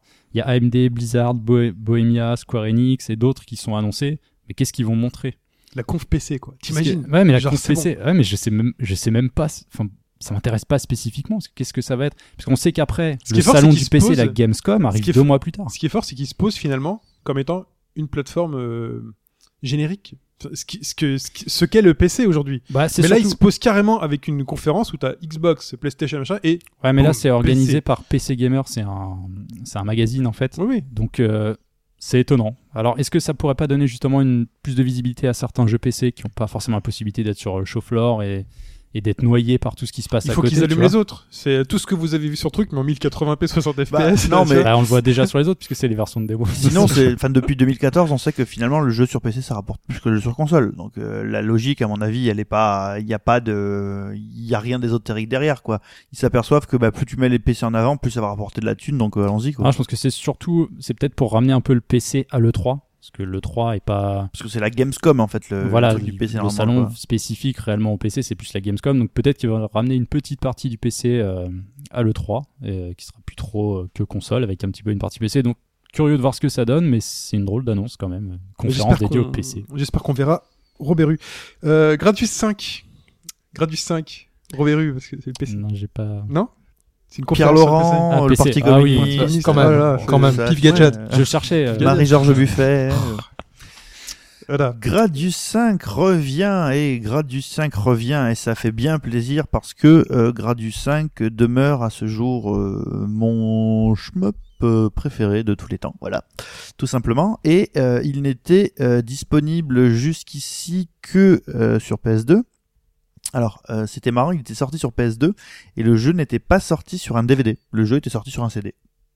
Parce que bah, c'est un shmup et donc il n'y avait pas besoin d'avoir beaucoup de beaucoup de, de place pour mettre des données dessus. Euh, le jeu était sorti à bas coût, donc à, il n'était pas sorti en Russie, hein. non, non, il était sorti pas cher. Et, euh, et il était euh, sorti en très peu d'exemplaires, à 30 euros, donc euh, ça reste un jeu qui n'était pas forcément facile euh, à retrouver. Donc là, il ressort en PS2 Classics, mais uniquement sur PS3. Ça, faut avouer que ça fait mal au cul quand même. Comme tous les PS2 classiques, j'ai envie de dire. Mais ça fait quand même beaucoup mal au cul. Faut, faut le dire, c'est... Par contre, euh, alors je sais pas pour la version PS2 qui était sortie en, en France, c'était, je suppose, une version 50 Hz. Euh... Non. Ah bon? Ah non, ouais. non, non. c'était le, le- le, le- j'avais pas de, autant que je me enfin, est-ce que à vérifier. hein. Parce que À vérifier la, peut-être. la- ouais. la politique actuellement pour ces ressorties euh, rétro, c'est toujours de privilégier la version américaine en 60 Hz. Donc on, peut-être peut-être qu'on a une version plus intéressante à prendre. euh, Ah bah, plus rapide. De toute façon, euh, laissez tomber quoi. C'est, c'est vraiment le, c'est le Gradius euh, ultime euh, dans son genre évidemment. Donc qui fait un peu le tour de tous les systèmes d'armement. Alors vous connaissez le système d'armement de Gradius, vous récupérez des options. À chaque fois que vous avez une option supplémentaire, ça fait augmenter une jauge. À chaque niveau de jauge correspond euh, une nouvelle arme. Et là, vous avez la possibilité de choisir quatre jauges différentes et passer un certain niveau dans l'aventure de personnaliser vous-même votre jauge. Euh, là, la possibilité venait surtout de ce que vous pouviez faire avec les options. Vous savez, ces petits vaisseaux qui tournent autour de vous et qui ont euh, des patterns de tir. Là, vous aviez même la possibilité de les faire tirer dans le sens où vous vouliez, euh, de les écarter, de les rapprocher. Donc, ce qui faisait que le jeu offrait une liberté d'armement absolument délirante. Et euh, du coup, grâce à ça, se permettait une difficulté absolument délirante, même pour des Gradius, au point que euh, on avait à l'intérieur du jeu euh, pratiquement du du maniac shooter, du manic shooter, alors que Gradius c'est pas un manic shooter à la base, mais il faut quand même dire que à l'origine du jeu il y a Treasure qui sont pas les derniers pour faire euh, des jeux d'action. pas les derniers pour la dégonade. C'est pas Euh, les derniers pour euh, la déconne, hein en je- particulier sur les, en particulier pour les, les shmups et les run and gun. Donc, euh, si vous avez une PS3, alors je ne sais pas du tout à quel prix sont vendus les PS2 Classics. C'est mo- moins de 10 euros. D'accord. Donc, euh, pour moins de 10 euros, vous avez probablement, Donc 9,99€. voilà, un des meilleurs shmups euh, jamais sortis, euh, un des meilleurs jeux treasure jamais sortis, un jeu Konami. Vous savez la boîte qui est en train de mourir et à qui on souhaite de mourir rapidos après avoir Attention, tué ça va, Hudson Soft. ça va peut-être pas tarder à disparaître. Bah ouais. PC. Donc, téléchargez-le tout de suite. Non, je pense pas. Non. téléchargez-le parce que euh, voilà bah, c'est vraiment euh, pour le coup c'est c'est vraiment un chef-d'œuvre et euh, d'avoir la possibilité de se le reprocurer est une très très très bonne chose et j'espère qu'on verra plein plein de de vidéos de, de Gradius 5 qui reviendront sur le devant de la scène. quoi. Et une petite actu pour finir. Oui, une dernière info récente. Un des, des employés d'Atlus USA, John Hardin, qui s'occupe des, des relations publiques, Ça fait une bourde. a, a fait une bourde dans un, un podcast. En fait, a, a annoncé avant, avant l'annonce officielle donc la, la localisation de The, The Legend of Legacy, qui est un RPG sorti en début d'année au Japon, créé par des anciens de, de la série Saga, et qui a eu un, un retour relativement positif. Très bien. Le, le jeu va sans doute ar- arriver cette année, euh, au moins aux États-Unis, et sans doute un, un peu après en Europe, puisqu'il y a quand même euh, le. Soit, on verra, hein, pour l'instant rien n'est dit, mais peut-être qu'il y aura comme d'habitude un- une association avec Nissa pour sortir le jeu en Europe. Je me, moquais, je me moquais beaucoup du nom, mais Hobbs après m'avait expliqué le principe, c'était sympa. Je me souviens plus du principe, mais ça me semblait sympa. Ah, c'est vrai que le nom est vraiment. euh, Voilà, mais c'était quoi le principe déjà? Je saurais pas dire. En fait, y a, je crois qu'il y a sept héros. euh, et tu peux choisir et ton personnage et ah non non je vois ce que tu veux dire Ouais, je reviens en arrière qui- en fait il y, a un- il y a un principe visuel c'est un Ouais, peu comme des livres pop-up Ah, oui, en, ex- en- en ex- en explorant le, le, Exactement. le décor se, se déplie C'était ça. Très bien. C'en est tout pour cette partie d'actualité, messieurs. Euh, Il y a un point, il y a un point d'actualité puisque nous allons passer au focus de l'actu. Il y a un point d'actualité intéressant qui concerne, euh, enfin qui est illustré par le euh, très euh, très bientôt à sortir. Je sais pas comment on dit en français, le très bientôt à sortir. Le bientôt arrivant. Je vais dire. Bref, Bientôt disponible. Le bientôt Oui, disponible voilà. le 26 juin prochain. euh, Batman Arkham Knight sort et euh, un season pass a été annoncé et ce season pass coûte 40 euros. 40 euros. Et en fait, 40 euros. Et donc il y a eu des, il y a eu, il y a des- il y a eu des, des précisions cette nuit. C'est ça que t'allais dire ouais, bah en plus, ouais, il se trouve que euh, cette nuit il y a eu des précisions, donc euh, il y aura pas mal de contenu solo sur Season Pass, mais la question, euh, elle est pas là. C'est c'est qu'en fait, là, en l'état, le Season Pass il est aussi cher que le jeu. Car- quasiment. Le jeu coûte 60 euros. Le season pass coûte Alors, 40, ce ouais. qui fait un jeu à, à- à 100 euros. Donc les précisions qu'il y a eu cette nuit sur le contenu. Alors, le sur le contenu, alors pour une fois, euh, dans la série Batman, on aura du solo, puisqu'il y aura euh, une mission avec euh, Batgirl. Enfin, une mission ou plusieurs, Des missions. hein, des, des missions avec Batgirl, dans des, nouvelles lieux. missions exactement pour Batman aussi, des missions avec ses alliés qui ont été confirmés, donc Robin, Nightwing et Catwoman, des courses pour la Batmobile avec en prenant les Batmobiles anciennes et nouvelles, donc, Donc il avec- pourrait y avoir toutes les Batmobiles Donc il des y aurait des Batmobiles en plus. Ouais. Euh, des maps challenge, donc ça, ça existait déjà euh, dans les anciens, c'est-à-dire qu'on vous fout dans une arène euh, avec un perso et il faut réaliser un score. Le truc, c'est que bon, pour une fois, bon, ça, ça me faisait un peu mentir sur le truc, c'est que ça a l'air, on a l'air d'avoir un contenu assez correct. Est-ce que tu estimes que ce contenu-là euh, équivaut à parce que là on est sur 80% du prix du jeu. Est-ce que tu, équi- tu estimes que ce contenu-là équivaut à 80% de plus de contenu et, et de travail que le jeu d'origine? Non. Bah clairement. Tu Mm. penses, euh, ce que tu veux dire, ouais, c'est est-ce Oui. que ce qu'on aura sur, parce que je crois que c'est annoncé sur 6 mois, euh, équivaudra à autant de ce qu'on a dans le jeu Oui. C'est clairement certain Clairement. non. 40 euros c'est quand même énorme, ce qui fait un jeu complet finalement à Parce 100 que là, euros. tu donnais les prix de- des versions console, mais moi, je me suis basé sur la version PC. Oui. Actuellement, en version boîte, elle est à 39 euros. Le Season Pass est à 40. Alors, la petite carotte que eux ont mise en place, Ah, le jeu PC t'es 40 euros. donc tu remets 40 euros derrière pour bah, moins de contenu, ça me paraît quasiment évident. Et euh, il y a une petite astuce à ça, c'est que, en gros, la version GOTY, si on peut le dire ainsi, euh, vous est proposé dès le départ. Parce que vous pouvez acheter une premium édition à 89 euros sur PC, 109 euros sur console. Donc imaginez Wow. déjà, en gros, c'est comme si on vous disait, bah, il y a la version GOTY tout de suite, mais tu vas la payer 50% plus cher. Ah, avec tous les contenus déjà débloqués d'office. Voilà, donc en fait, tu auras le Season Pass. Ça, c'est pas une nouveauté. Ça, Mais ça tout- tout est prêt déjà. Et tout est prêt Ça dire besoin que C'est d'avoir pas débloqué, c'est que tu as la clé d'accès si tu Ah, veux. d'accord. Ah oui, mais attention, parce qu'on va. Tu as le Season Pass inclus en fait, c'est tout. Oui, oui. C'est c'est pas le GOTY qui va sortir dans un an où tout sera sur la galette. Tout n'est pas sur la galette là. Oui, je vois ce que tu veux Oui, dire. oui, je- là, là, tu parlais oui. du côté physique. Ok, ouais. Bah, non, c'est- oui, je c'est-à-dire vois. que c'est le contenu, tu l'auras quand même. Bien sûr. Il sera à télécharger quand il sortira. Oui, oui. En mais gros, le- t'as déjà le payé truc, ton c'est pass. que normalement, la, la le version season pass. Ouais, c'est ça. le Donc, la GOTY, question- c'est une version euh, budget. Voilà, budget qui inclut tout. Là, on te l'a fait à l'envers et beaucoup plus cher. Donc la question qui se pose, c'est, euh, telle qu'elle est notée, hein, le prix de plus en plus élevé des versions complètes des jeux n'incite-t-il pas les joueurs à attendre une version complète? On commence à y répondre un petit peu. Bah, on le voit. Enfin, moi, de ce que je vois sur les forums quoi, je, je le sens en fait. Il y a pas mal de gens qui, quand on leur annonce tout de suite le Season Pass, ils te disent Bah, je m'en fous, j'attends un an, je le ferai plus tard. Je suis pas pressé, le jeu va pas disparaître. Ils ont pas tort. Ils ont pas tort, mais après il y a toute Après, rien ne t'empêche non plus d'acheter le Season Pass. En faisant ça, si le jeu se vend pas à sa sortie, peut-être que la version GOTY, elle arrivera jamais. Ou plus vite. Ou plus vite. Ou plus vite. Plus vite Ça vaut aussi, pareil. ouais. Ou plus Mais enfin, c'est non, mais moi, moi la, la réflexion, alors, Alphonse ferait ça euh, admirablement mieux que moi. C'est, euh, c'est ça, c'est en termes de valeur. Normalement, euh, le, le la version GOTY, c'est euh, le prix du jeu au départ, mais avec tous les avec tous tous les add-ons.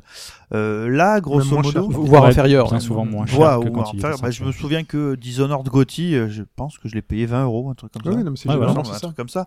Euh, là, euh, quelle est la finalement quelle est la vraie valeur du jeu? Est-ce que c'est la, la- est-ce que le, le jeu complet c'est le gothique que tu vas attendre et qui va coûter 30 euros? Ou euh, qu'est-ce qui justifie que tu puisses sortir le jeu à 70 euros plus 40 euros de passe derrière quoi? Per- personnellement, moi je trouve que c'est un, c'est un nouveau modèle et le, le jeu initial, pour moi, il est déjà complet. Il- on va avoir une vraie fin. Ah oui. Tout, tout, tout ce qu'ils ajoutent à, à côté, c'est du, c'est de l'optionnel. Donc, Mais il, j'espère. il faut faire la part des choses. hein. Moi, moi, je, c'est pas des choses qui me freinent en général dans l'achat et euh, Bah, On sait- moi, on sait tous qu'il y a cette frange de joueurs Mm. qui de toute manière achètera le jeu en day one. Parce Oui. que Mm. tu- l'autre marché, notre notre En day- en passion du one, jeu, oui. notre passion du jeu vidéo, elle est telle Moi, que c'est le cas. Moi, je vais te prendre l'exemple de Batman. Oui. Je l'achète à sa sortie. sur- Voilà. surtout un jeu comme Mais ça. le season, hein. pass, le season pass, dans l'immédiat, je n'y touche pas parce que je sais aussi que dans 6-7 mois, il sera déjà à moins 50%, voire plus, euh, lors des soldes ou autres. Et à ce moment-là, le contenu sera sorti, tu pourras plus ou moins jauger de la qualité de celui-ci, et tu diras, bon, est-ce que je craque ou pas, est-ce que ça vaut le coup? Pourquoi pas, en fait. Après, pourquoi, pourquoi les éditeurs font ça? Alphonse l'a déjà expliqué dans un précédent podcast lors de ses analyses. Euh, c'est que tout ce qui est euh, moteur de jeu, parce qu'ils ont beaucoup investi hein, dans le moteur de jeu pour faire le jeu principal, dans les skins, dans les missions, dans les scripts qui permettent de mettre en place les missions. Peut-être que le jeu ne générera pas autant de bénéfices euh, qu'escompté vis-à-vis des investissements qui sont faits. Et donc les suites ou éventuellement les add-ons qui sont, qui sont créés sont là justement pour faire entrer le bénéfice. C'est-à-dire que là, véritablement, tout ce qui est développé en plus, basé sur les mêmes éléments, c'est quoi? C'est le coût de développement d'un skin, c'est le coût de développement allez, d'un immeuble rapidement ou de- d'une mission scriptée avec quatre ennemis euh, dans un coin. Et en fait, c'est extrêmement rentable et c'est peut-être seulement avec ça qu'ils vont réussir peut-être à se financer. Ça m'étonnerait, ça m'étonnerait, mais c'est euh, le pourquoi. Après, le est-ce que c'est bien? Est-ce que les joueurs y adhèrent? Forcément, ils y adhéreront. Alors, S'ils le font, c'est que ça marche. Pour certains jeux, je dirais que ça marche. euh, parce que là, on prenait l'exemple de Batman, sauf que j'ai découvert qu'il y avait des pratiques un peu plus élevées. Euh, le Battlefield Hardline qui est sorti récemment, Oui. euh, si vous le prenez sur PC, dans sa version complète, donc il y a le jeu de base qui est relativement cher, parce que les prix, il faut savoir que c'est Electronic Arts, euh, plateforme origine, donc c'est déjà en dématérialisé, c'est déjà, on commence à 60 euros le jeu. Ah ouais, Euh, il faut savoir que le- la premium édition rajoute 50 euros derrière de contenu, donc c'est une forme de season pass. L'édition complète totale du jeu, si tu veux tous les contenus qui vont sortir, c'est 119 euros. C'est énorme C'est énorme. Bah, pour une version, euh, un, un ticket à télécharger. et quoi. dire que vous vous foutiez de la gueule des jeux euh, Neo Geo qui vient d'avoir 25 ans, bravo quoi. Et, et donc voilà, alors un jeu comme ça, sur le multi, je dis pas que je le comprends et que je valide, mais tu sais que les gens ils vont s'y investir parce que c'est peut-être un jeu qu'ils vont acheter pour l'année, que quoi Mhm. qu'il arrive, ils seront en multi encore tout le temps, euh, quoi, ils, vont, ils seront toujours dessus, il y aura toujours des maps, ils, ils vont y aller. Donc eux ils s'en foutent, ils vont le payer tout de suite, me dire voilà c'est fait, quand il y a la mise à jour je suis dessus, puis je continue d'y jouer. Mais le cas d'un Batman, moi je trouve ça beaucoup plus dérangeant. Et c'est le problème aussi euh, maintenant, c'est que tout est annoncé en avance. Le jeu est pas sorti, qu'on te dit qu'il y a déjà une extension qui est prête. T'as un peu l'impression de te faire enfler, quoi.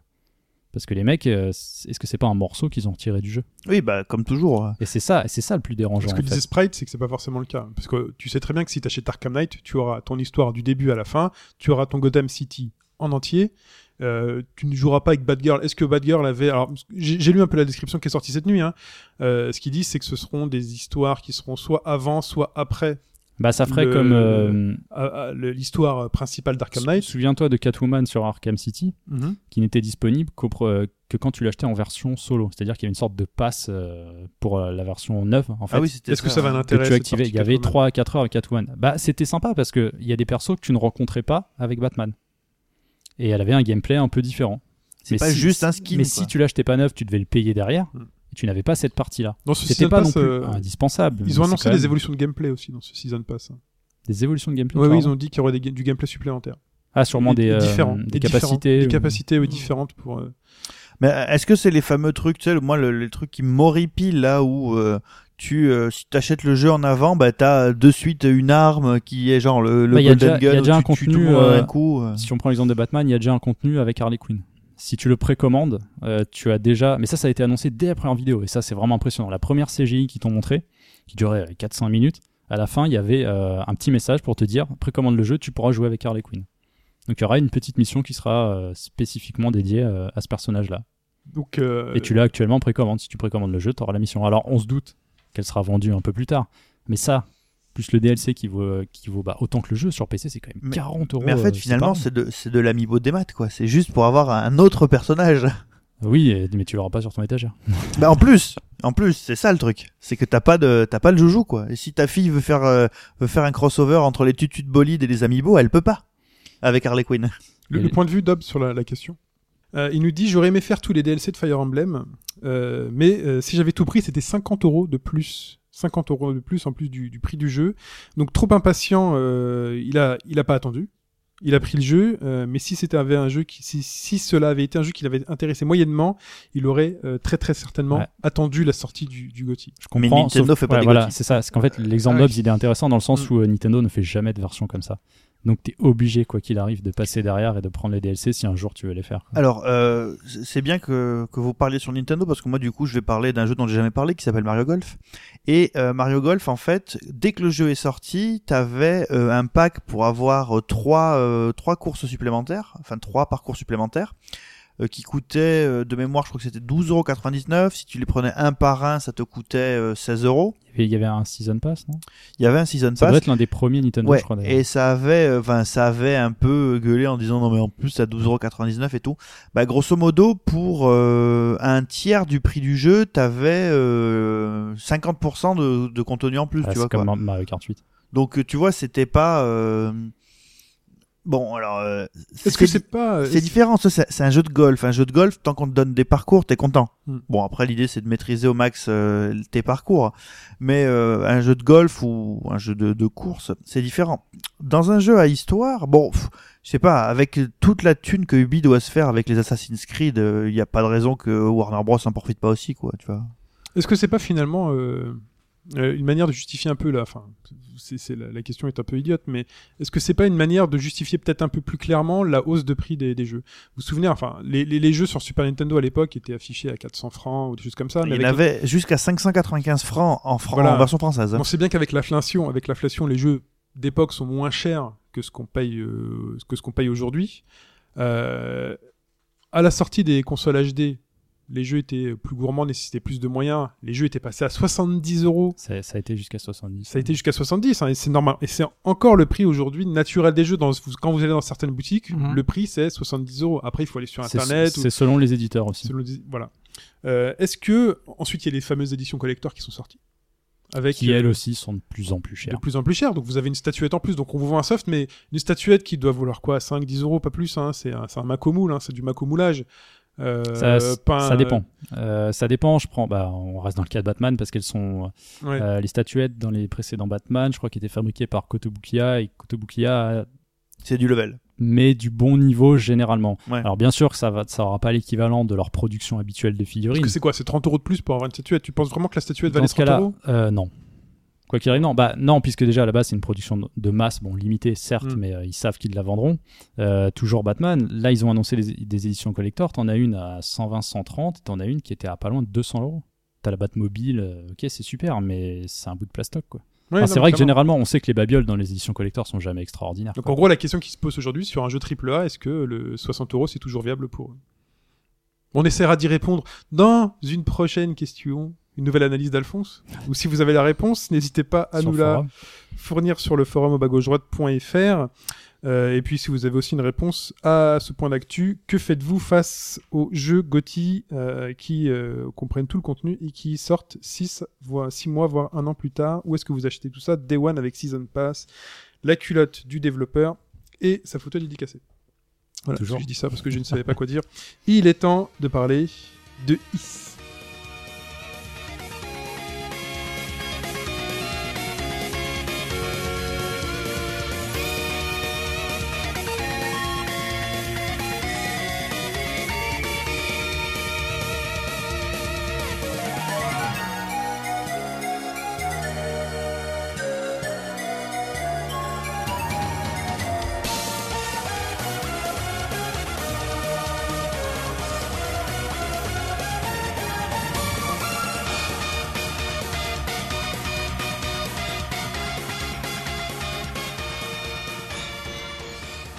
Reparle une fois de plus de Is et je me tourne donc vers Pipo hein, naturellement. Je- Encore du rétro gaming. Is. Mais que- Parle-nous de choses Pourquoi, un peu, un peu pourquoi récentes. tu nous reparles de Is Pourquoi je vous reparle de Is? Parce que euh, en fait, il s'est passé là, là, ces, ces 15 derniers jours, il s'est passé beaucoup de choses autour de Is. C'est marrant en fait, on a l'impression, mais c'est ma faute, que euh, il y a toujours quelqu'un pour toujours parler de Is, alors que c'est quand même une, hist- une saga qui est passée sous le radar pendant euh, très très très longtemps. Euh, donc il s'avère que Is, qui est dispo sur à peu près tous les supports de l'univers, les rétros, les nouveaux, les HD, les tout ce que tu veux, est disponible depuis cette semaine sur iOS et Android sous la forme de Is Chronicle 1. Parce que il faut savoir que Is Chronicle à la base est sorti, c'est le 1 et le 2 sortis en même temps, mais là ils l'ont coupé en deux pour le sortir sur les sur les plateformes euh, téléphone portable et euh, c'est propulsé par Dotemu qui est un éditeur français déjà, c'est bien, et qui a fait quelque chose d'assez incroyable vis-à-vis de la saga de Is, c'est que c'est la première fois de l'histoire, donc on est en 2015, qu'un Is sort en français. Donc c'est disponible sur vos téléphones portables en français Et tablette. et tablette, bien sûr. Donc tout ce qui fait tourner euh, et tout ce qui est propulsé par iOS ou par Android. Euh, alors sur le sur le- la traduction, bon ouais voilà, c'est c'est basé sur les traductions de de, de PSP euh, parce que oui c'est la version PSP qui a été portée. hein.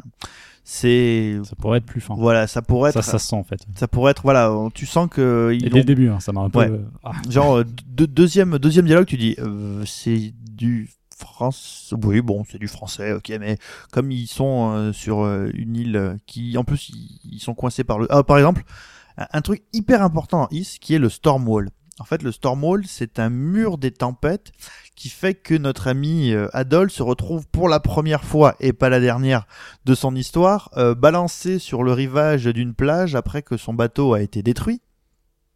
Bah, ils auraient pu traduire Stormwall. Bah non, Il y ils a ont pas- laissé il y a, le il y a pas Stormwall. mal de mots anglais qu'ils n'ont pas traduits. Ouais. C'est assez Les- étonnant. les noms de lieux ou voilà donc euh, bon bref mais ça fait quand même un jeu en français autre point sur lequel on peut on peut quand même dire euh, C'est la première fois qu'il est traduit en français? il y a jamais eu aucun is en français avant ça. Voilà. D'accord. c'est le premier. Ça fait quoi? Ça fait 20, 25 ans? Le premier IS, ah 86 86. voilà, Ah, ça voilà. va faire 30 ans l'année prochaine La hein. vache.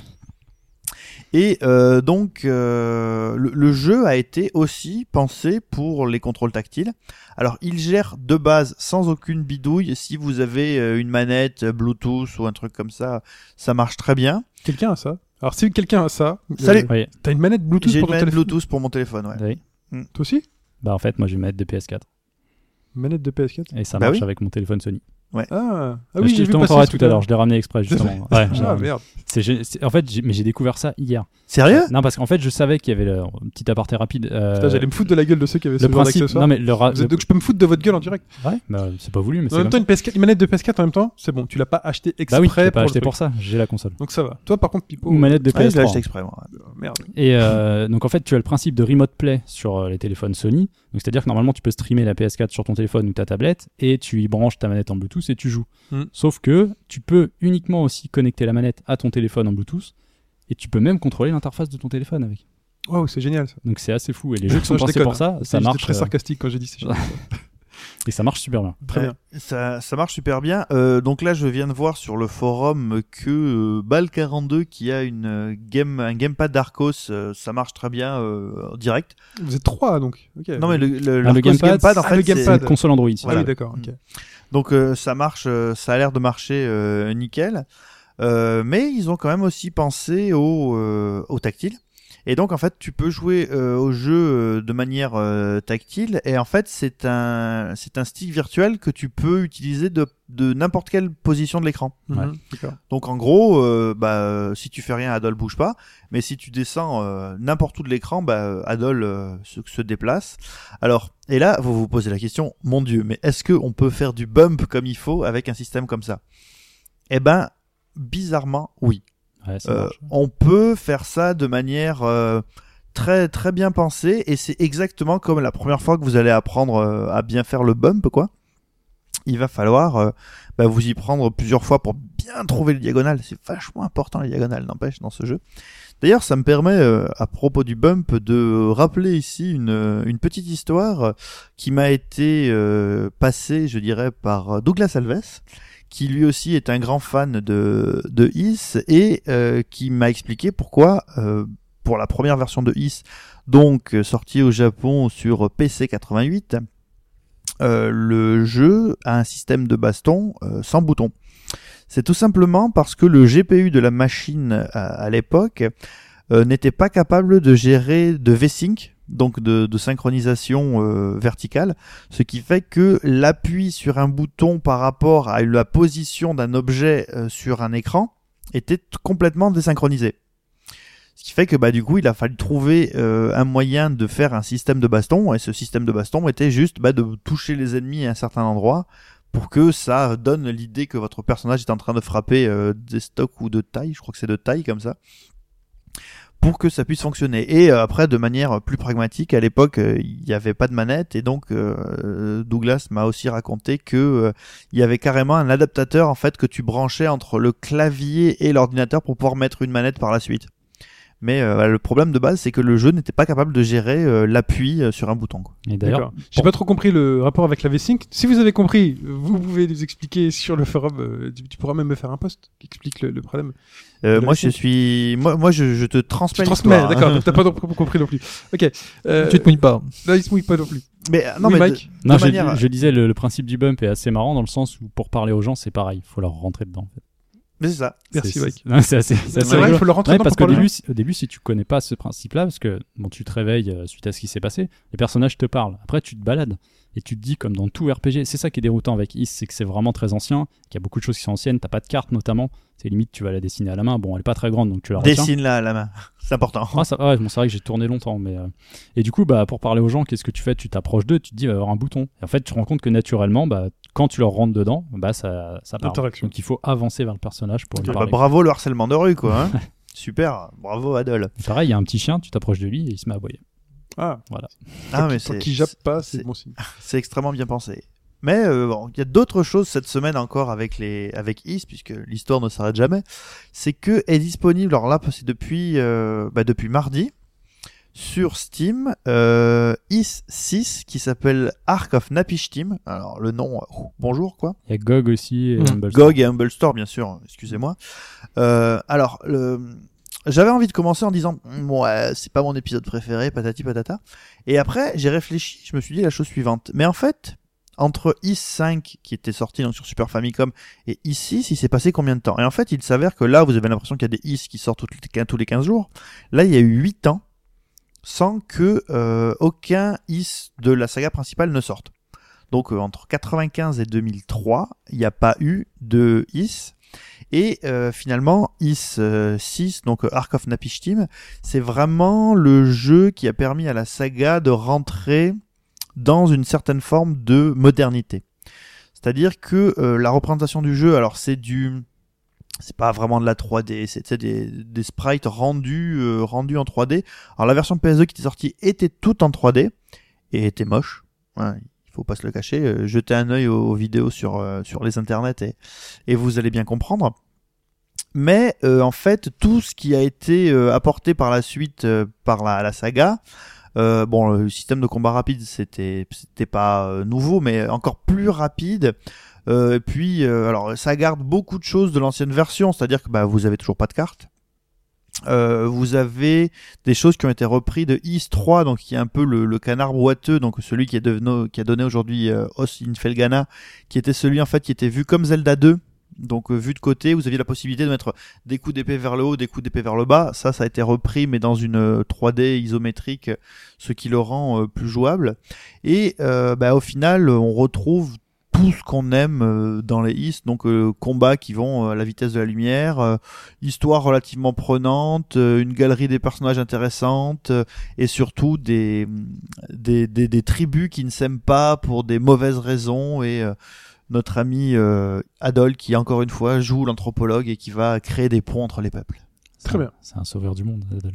Oui, c'est vrai. Et pour finir, donc, euh, on a annoncé les dispos et les tarifs. Euh, Alors sur iOS et Android, c'est 4,99€ pour le premier IS Mhm. et l'autre, il est à 17 et quelques, en sachant qu'il y a une réduction la première semaine. Et donc là, vous pouvez là, vous l'avoir. avez encore 15 jusqu'à euros. mardi, je crois. Ouais, pour, jusqu'à- euh, vous pouvez l'avoir 5 mai. exactement à 15,29€ à l'heure où je vous parle. Ouais, il est, je crois qu'il est 10 centimes plus cher sur, euh, sur GOG. Je sais pas pourquoi, mais euh, c'est comme ça. Pas, Ah de, oui, pas de DRM. pas de DRM, ouais. Voilà, 10 centimes pour pas de DRM, c'est sympa. D'ailleurs, je vais te poser une question, Pipo. Oui. Tu l'as pris sur Steam. Est-ce que tu avais Oui. les bonus avec? Est-ce que tu as tout l'artbook? Parce que j'ai vu que sur GOG, et ça, je trouve ça vachement intéressant, euh, il y a 600 pages d'artbook en dématérialisé. Et liées ben, j'aurais mieux fait de le prendre sur GOG. alors. Ils appellent ça The Material Collection. Apparemment, ça c'est jamais sorti. Mais je l'ai pris sur Steam, moi j'ai rien sur. euh. Bah, ils avaient l'air d'annoncer que c'était aussi dispo sur Steam. Alors, le problème des bonus sur Steam, bien souvent, c'est qu'il faut aller chercher dans les fichiers de ton PC. Ah, ouais. Peut-être que tu les as. Euh, tu vérifieras. Tu Bon, bah, faudra que tu m'expliques comment ça marche. Ma fouille pour vérifier que tu t'es pas mangé une saucisse. Parce que Oh, c'est hyper sympa. La saucisse. eh oui. Euh, parlons maintenant d'Etrian Mystery Dungeon.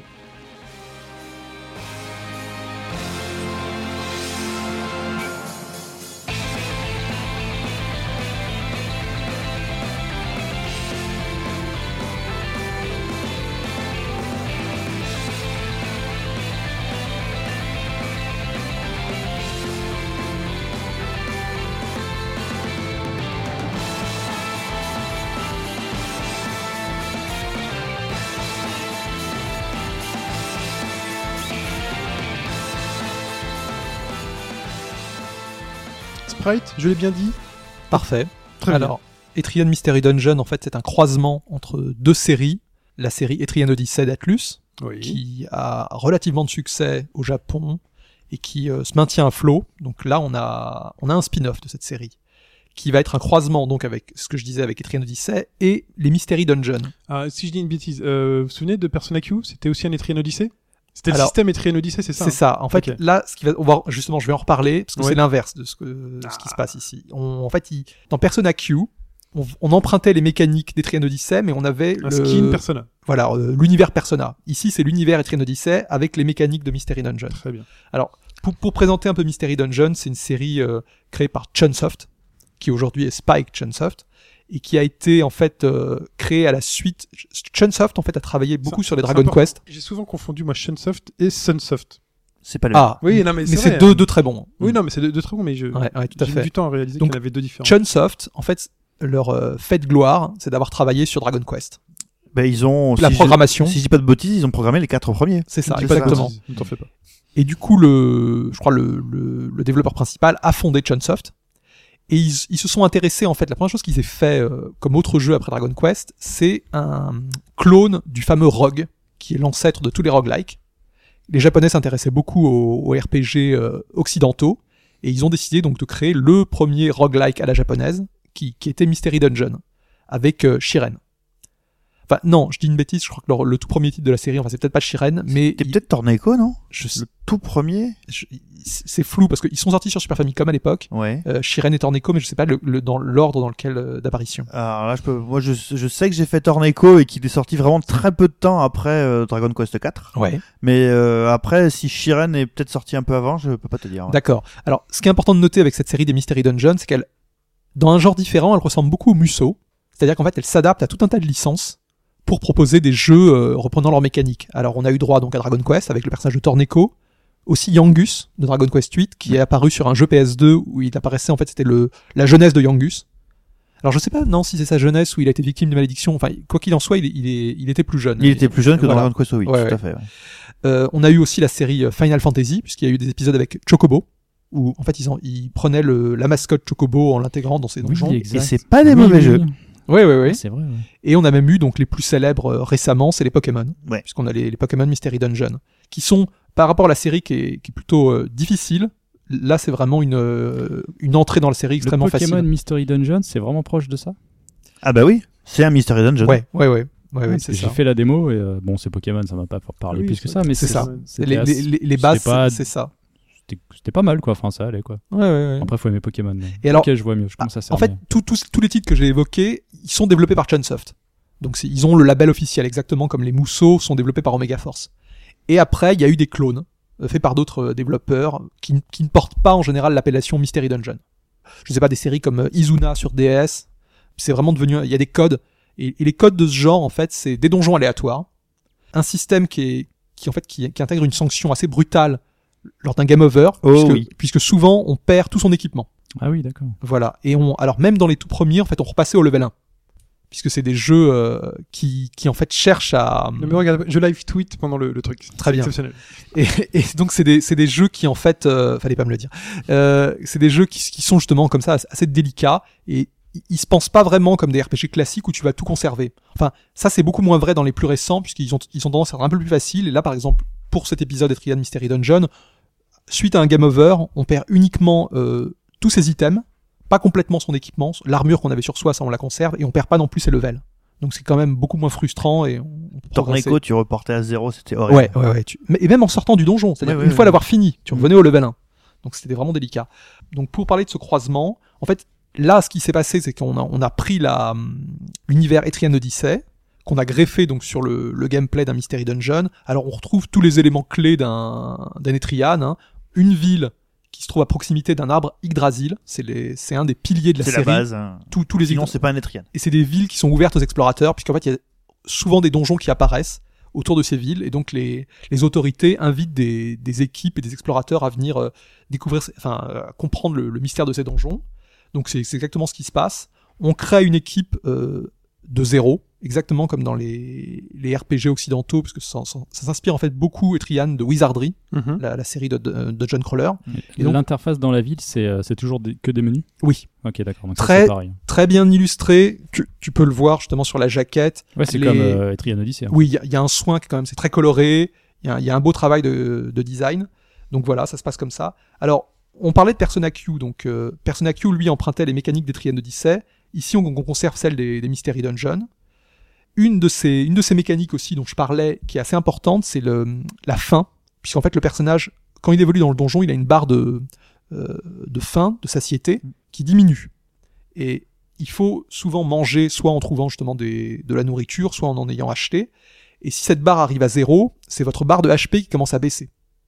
Donc il y a, y a une, c'est-à-dire qu'on on peut pas rester éternellement dans les donjons. Ça crée une sorte de tension. Et là, ce qui est bien avec cet Etrian Mystery Dungeon, c'est que souvent dans les Mystery Dungeon classiques, on, a un seul personnage, c'est des quêtes solo. Ici, on a une équipe de quatre. Et si jamais un personnage a sa barre justement de, de faim qui, commence vraiment à, baisser très bas, on peut switcher en prenant un autre leader qui lui donc part avec une barre pleine. Donc au final, on a quatre barres de, de, faim et ça permet de tenir beaucoup plus longtemps. Ça c'est très astucieux puisqu'on on peut jongler entre les personnages. Concrètement, tu peux pas finir un donjon la première fois. Tu seras obligé d'y revenir. Si si, puisqu'en Si, fait tu tu, tu peux comme tout est assez aléatoire, les, les coffres, etc., et les, les items qui sont disposés euh, se mettent en place euh, euh, de façon aléatoire, euh, tu peux souvent tomber sur de la nourriture et donc des, te, te refaire un, Euh, justement, euh, si t'as si, si t'as faim, justement, tu, tu, tu peux regagner de la stamina. Et d'autres choses, en fait, il y a des plaques d'ambre sur le sol de ces donjons, et en passant dessus, justement, tu peux regagner un petit peu de, enfin, de, de, de faim. Donc ça, ça, ça, ça marche comme ça, c'est un truc assez intéressant. Ça te donne à manger. Voilà, exactement. Alors, un autre aspect de, qui est conservé des Triades d'Odyssée, c'est le principe de classe. Donc, comme tu crées ton personnage, tu as accès à une dizaine de classes, Beaucoup de classes. ouais. en, en sachant que là, ils ont, euh, comment dire, ils ont gardé les classes favorites des Trianes. Il y a eu visiblement un petit vote interne et ils sont au courant des, des, des classes préférées, comme le- la, la petite fille qu'on voit en couverture, laquelle Protector. Ah, c'est une petite fille. Bah, c'est peut-être non, parce que pour moi c'était une, une Oui, c'est une kawaii, euh, c'est une demoiselle. moi, Oui, c'est une demoiselle. Je dis une petite fille, mais c'est vrai que c'est une demoiselle. En SD quoi. Exactement, c'est exactement ça. Et donc elle, c'est une des- un des personnages les plus populaires, c'est le et C'est un genre de paladin qui, qui sert de tank pour l'équipe. Donc on, on a euh, les classes favorites de Trian Odyssey, plus une classe inédite qui vient de des Mystery Dungeons, puisqu'en fait les Mystery Dungeons de Chunsoft ont une série phare qui, qui est dérivée d'aucune licence, c'est la série des Shiren, Mm. qui est un, un genre d'explorateur euh, euh, japonais façon euh, Une sorte de Ronin, je dirais. Complètement, oui, avec un chapeau. Et donc, on- ils ont intégré cette classe en plus. Donc, ça amène une, une petite nouveauté à l'univers des Trian Odyssey. Là, là, ça m'intéresse ce que tu me dis. Là, ça m'intéresse. Voilà. Et alors, un autre élément qui est, qui était, qui est nouveau à la série des Trian Odyssey, en fait, c'est le développement de la ville, puisqu'on peut, en fait, euh, développer quatre types de bâtiments dans, la ville d'Aslarga. Elle s'appelle Aslarga. Il y a un ryokan, une auberge traditionnelle japonaise. En l'upgradant, on peut obtenir euh, plus de place pour ses items et pour le stock, parce que ça c'est aussi important. Au départ, on, commence avec une, je crois qu'on peut avoir que 20 ou 30 items. Et comme tu en gagnes beaucoup dans les donjons, t'es t'es vite plein. Et donc en, développant cette auberge, tu gagnes de la place. Il y a un magasin, donc tu vas obtenir de nouvelles armes, tout en sachant que, à la manière des Trian Odyssey, les armes et les, nouveaux stocks s'obtient en, en comment dire, en, en récupérant des, des loots sur les ennemis. C'est-à-dire carapaces, coquilles, etc. Tu vas les donner au marchand et lui va te proposer de nouvelles armes à créer. C'est c'est un, un, un poncif de la série Trian Odyssey. Donc on peut aussi... Tu euh, lootes au hasard. Ou tu sais que tu vas looter certains trucs sur bah, certains ennemis. tu apprends parce qu'il y a une, une encyclopédie qui est assez bien faite et tu sais que certains ennemis euh, lâchent certaines choses. Mais bon, tu le fais quand même dans, dans la foulée. Hein. Tu, tu sais pas un détail auquel tu T'as un, t'as un C'est- pourcentage, tu dois avoir des, des points sur les ennemis qui sont plus rares que d'autres, complètement. Oui, Ouais, oui, il y a- y, des drops euh, plus rares Ça, fait partie d'un des plaisirs du jeu d'avoir une liste d'items nécessaires pour crafter un truc dont tu as envie Exactement. et d'aller euh, l'endroit où Euh, tu sais que tu vas D'autant plus que le magasin va t'afficher en gris euh, les, les prochains items qu'il va pouvoir faire et Ouais. en, t'indiquant bien il nous manque telle ou telle pièce. Donc Ouais, c'est comme Monster Hunter. Voilà, bah, tu vois le, principe. Sauf que nous, il n'y a pas d'encyclopédie. c'est une un des bases. problème d'ailleurs. Et voilà. Et alors, il y a aussi donc le, le fournisseur de quêtes dans le jeu. C'est un restaurant. C'est assez original. C'est une restauratrice. Pareil, tu peux euh, upgrader le restaurant et obtenir de nouvelles quêtes. Et enfin, une guilde qui permet de créer des personnages supplémentaires. Puisqu'on on va, on va, on va y revenir, mais c'est un, élément important. C'est-à-dire qu'on on a une équipe de quatre à gérer, qu'on va vraiment suivre de près. Mais on a aussi d'autres personnages qu'on peut recruter dans les donjons, qu'on peut croiser, d'autres explorateurs, et qui peuvent intégrer notre guilde. On peut en créer d'autres personnages. Parce qu'en fait, un élément très important du jeu, c'est la création de forts, de forteresses à l'intérieur des donjons. Puisque, euh, voilà, je, je vais, je vais parler d'un élément clé du jeu. C'est-à-dire, que si vous avez essayé un peu les Etrian Odyssey, il y a les, on a un type d'ennemi qui s'appelle FOE, Ouais. qui sont des, des ennemis beaucoup plus puissants que les boss, qui sont vraiment des, la, la plus grande menace du jeu, et qui se promènent dans les donjons et qu'il faut absolument éviter au début, puisque Mhm. n'a pas moyen de les éviter. Et donc, ils ont créé un pendant à ces FOI pour le Etrian Mystery Dungeon, en les appelant les DOE. Donc, c'est un acronyme, hein, c'est Dungeon on Enemy. Et c'est c'est- exactement la même chose, c'est-à-dire que c'est des ennemis que tu vas de temps en temps voir apparaître dans les donjons, qui, et qui sont euh, monstrueusement forts. Et outre le fait qu'ils peuvent te tuer, ils peuvent aussi, euh, comment dire, remonter le donjon. C'est-à-dire qu'eux, en général, ils partent du, du bas, vraiment de la dernière pièce du donjon, vers l'entrée. Mhm. Et si tu les laisses sortir, euh, parce qu'en fait, ils vont bouger en même temps que toi à travers les étages, ils Ouais. peuvent ravager la ville. Oula. Et là, tu vas Ah ouais. perdre, euh, euh, tu vas devoir payer pour reconstituer tes. ah, donc, c'est- grosse sanction. et donc, tu peux euh, placer euh, dans, sur l'étage de ton choix un fort, une forteresse, qui va en fait, si jamais un, un DOI euh, souhaite remonter et touche cette forteresse, en fait, la forteresse va être détruite et lui va repartir, euh, va dire redisparaître du donjon, mais il pourra revenir. Donc, c'est, il faut gérer ça. Et ce qui est intéressant, c'est que ces forteresses, tu peux euh, placer en garde des équipes de ta guilde que tu n'utilises pas, qui vont justement gagner des levels en étant euh, positionnés en garde et qui vont pouvoir, euh, euh, s'ils sont assez forts, là, tu vas passer en mode combat, c'est-à-dire qu'il y aura une, une seconde équipe à gérer et peut-être essayer de repousser le DOI, bon, ça m'est pas arrivé. Et idem, si jamais tu arrives à le repousser, le, fort ne sera pas détruit. Parce que la forteresse coûte quand même un petit peu d'argent à, construire. Et ce qui est aussi intéressant, c'est que cette forteresse, en fait, elle, elle permet de, de bloquer une partie du level design des donjons. On a dit au départ qu'ils étaient aléatoires, mais en créant une forteresse, en fait, tu, euh, le, le placement des étages, souvent il y en a plus d'une vingtaine par donjon, c'est assez grand, conserve la même position. Donc c'est assez intéressant sur les donjons les plus compliqués de créer à chaque fois une forteresse pour conserver euh, la progression et le. Ah bah stratégiquement, ça ajoute une, euh, une, une amplitude assez inédite. Ouais, que, ouais, oui. Voilà, tu sais qu'entre tel endroit et tel endroit, tu peux te balader. À cet endroit-là, tu as eu beaucoup de mal, boum, tu bloques. Comme ça, Ouais. tu sais, bon, là, j'ai pas besoin de me retaper tout ça. Et cet élément de forteresse et de pareil les DOI, ça, ça amène vraiment quelque chose qui n'existait pas dans les autres Mystery Dungeon. hein. C'est le, le jeu est, a de nouveaux ingrédients. hein. Si vous appréciez cette- ce, ce type de jeu, c'est encore plus riche. Alors visuellement, ce qui est assez intéressant, c'est que c'est un artiste de chez euh, Chunsoft qui s'est occupé de la partie visuelle et qui s'est beaucoup calqué sur le style Etrian Odyssey. Je pense que si on regarde ça de loin, on, on peut s'imaginer que c'est exactement le même designer, mais c'est pas tout à fait ça. Mais il est, il est très bon et c'est quelqu'un qui vient de Shiren et de Banshee Last Cry. Je sais que vous en aviez parlé ici. ah jaquette, ouais. euh, Moi, j'aime beaucoup la jaquette. Bah, c'est vraiment dans cet esprit. coloré, Ouais. c'est très très comics, je dirais, il est très très plus plus fort. Comics, tu dis Ouais, l'ancrage, les contours très forts. Oui, ils sont, ils sont plus euh, appuyés. Style manga, mais plus appuyé, tu vois, un peu Ouais, plus noir. Et donc voilà. Alors par contre, je parler un petit peu des points Il est négatifs. sorti en France ou pas? Euh, là, c'est la version américaine. La Il sort américaine, hein. cet automne en Europe. D'accord. Alors, il y a quelques points négatifs quand même. Un seul emplacement de sauvegarde. Ouais, ça- Négatif ou positif euh, En, en ça sachant, discute. en sachant que c'est un jeu qui sauvegarde quasiment tout le temps, un peu à la manière des Souls. Donc tu tu peux pas te rater, tu peux pas non plus faire d'erreur. Quand t'as un game over, tu pourras pas revenir en arrière, t'auras perdu euh, ton une partie Ah des bah oui. items. Donc il faut il faut jouer avec ça. Et comme il y a une seule sauvegarde, bon des fois ça peut être un peu. euh, C'est toujours moi quelque chose qui me qui, me Bah, gêne un peu. Moi, c'est un truc que j'ai du mal à comprendre. Est-ce que c'est volontaire pour, pour le gameplay ou c'est parce que c'est une limitation technique? Parce que c'est souvent les jeux Nintendo qui te proposent qu'une seule sauvegarde. Bah, Enfin, des là, jeux liés aux Tel, cartouches tel 3DS. euh. que, tel que c'est décrit euh, là, c'est euh, un peu le principe du poker. C'est-à-dire que le poker n'a pas d'intérêt si tu ne joues pas d'argent. Les mecs qui vont faire tapis tout le temps. Là, si tu sais que quand tu vas jouer euh, et que tu as un risque à prendre certaines décisions ou autres, l'enjeu du jeu est là. Et la pression et la tension que les, que les, que les créateurs du jeu ont voulu, euh, ont voulu te, te donner, enfin te faire ressentir, elle est là. C'est, pour moi, ça fait partie intégrante du principe du jeu. Ça t'oblige à mort à jouer roleplay. T'as Mhm. que ça, donc euh, Oui. t'es là-dedans, quoi. ouais.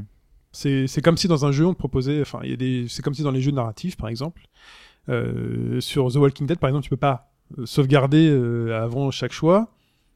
C'est que euh, ça ne tue pas la pression de prendre un choix. Sur, euh, je sais plus comment il s'appelle le jeu dont on a parlé récemment, Life is Strange. Life is Strange, tu peux euh, tester tous les choix.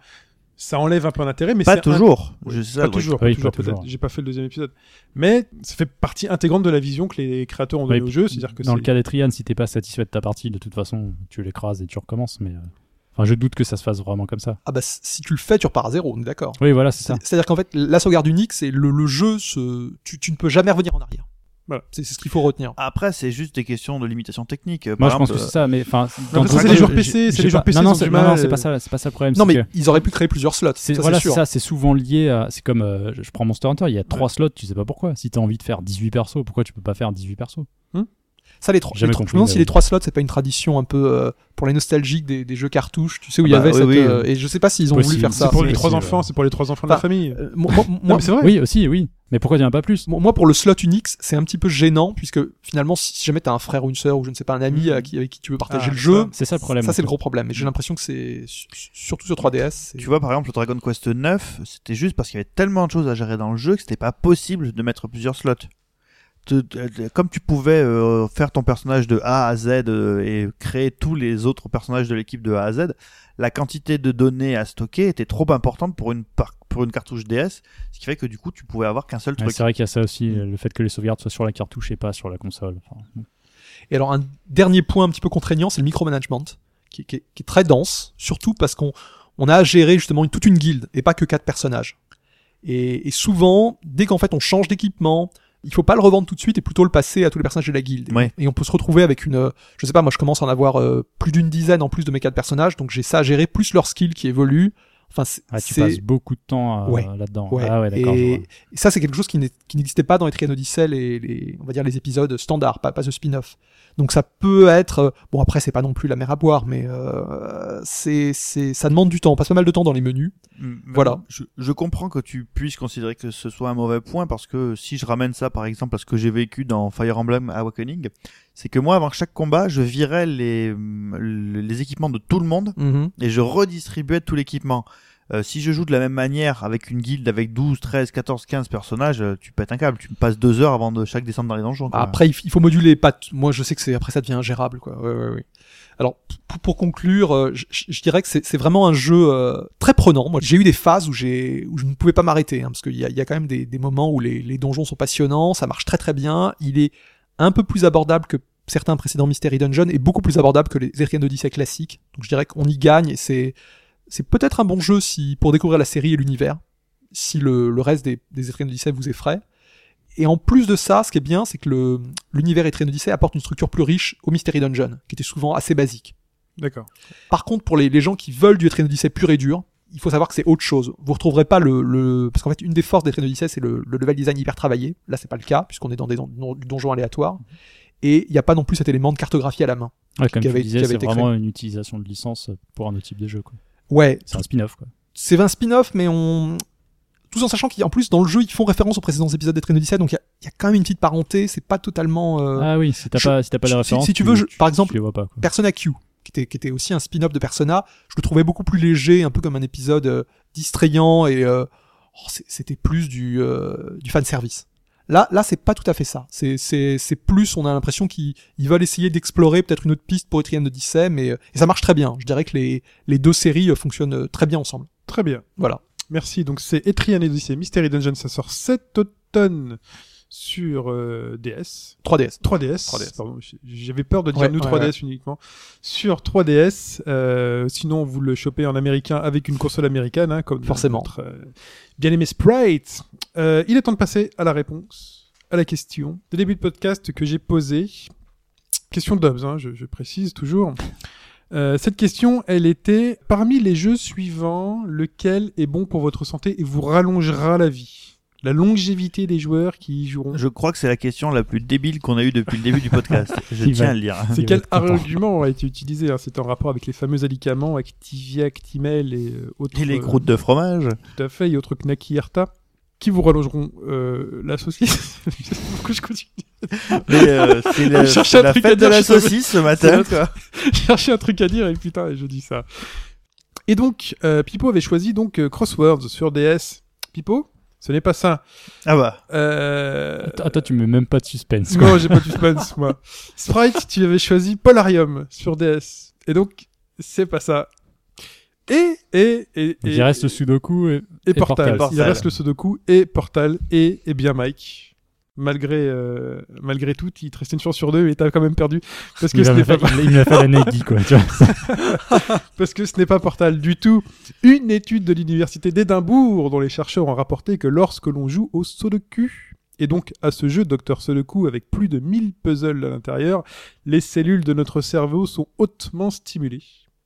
Et certains gènes dormants sont soudainement réactivés, entre autres des gènes de résistance qui permettent de mieux combattre les maladies et autres accidents vasculaires. Si vous jouez donc beaucoup... Oh, mais moi, je, pensais vraiment qu'il y avait un piège. Parce que sous, Quel ce- piège sous- piège. sous- Sudoku, c'était, c'était la, tout le monde sait que c'est, c'est, c'est quelque chose qui, qui permet de la régénération des cellules grises ou, euh, Eh ben écoute, je m'attendais à un piège, non, mais bon. Et en plus, et en plus tu l'as dit, je me souviens, tu l'as Ouais, dit. ouais, pendant, ouais, euh, bien sûr, Et bien sûr. Mais là surtout, c'est que ça réveille des gènes dormants. Donc vraiment, je pense que Ouais. si on joue beaucoup, beaucoup, beaucoup, beaucoup au Sudoku, on peut même peut-être devenir que le gagnant de la semaine du bingo bullshit est. euh, Bah, le secret, le secret de l'eugénisme, c'est ça. Voilà. C'est le Sudoku. C'est le Sudoku. Non mais tu t'imagines un gène endormi. Limite, tu deviens X-Men quoi. Alors, Ah, Genre tu moi, je- euh, si ah j'étais ouais. si j'étais euh, ministre de l'éducation, je pense que je laisserais tomber euh, les cours ou les trucs de niveau. Je prends tous les élèves qui rentrent dans mon collège, je leur fais faire des sudoku et je fais des classes en fonction de score au sudoku. Si j'étais président Président de la République. Mickey Bref. aux finances. Non, c'était Picsou aux finances. C'est Pixo aux finances. ouais. Gérard Lenormand, si tu nous écoutes. Tu connais pas cette chanson? Ça, non, ça me dit rien. Là, les références de ce podcast, ça va. Si j'étais président de la Beaucoup de République. trucs, je suis perdu. Non, vraiment, il faut euh, chercher cette chanson. Je vais la tweeter là parce que je la Mais je connais Picsou. Tu connais Ah. Picsou? Mais il faut connaître cette chanson. Si j'étais président de la République. Ben, dans Pixou, il n'y a pas de saucisse. Dans Picsou, il n'y a pas de saucisse. Non. Le plus musical. Le plus musical de la semaine dernière, c'était ça.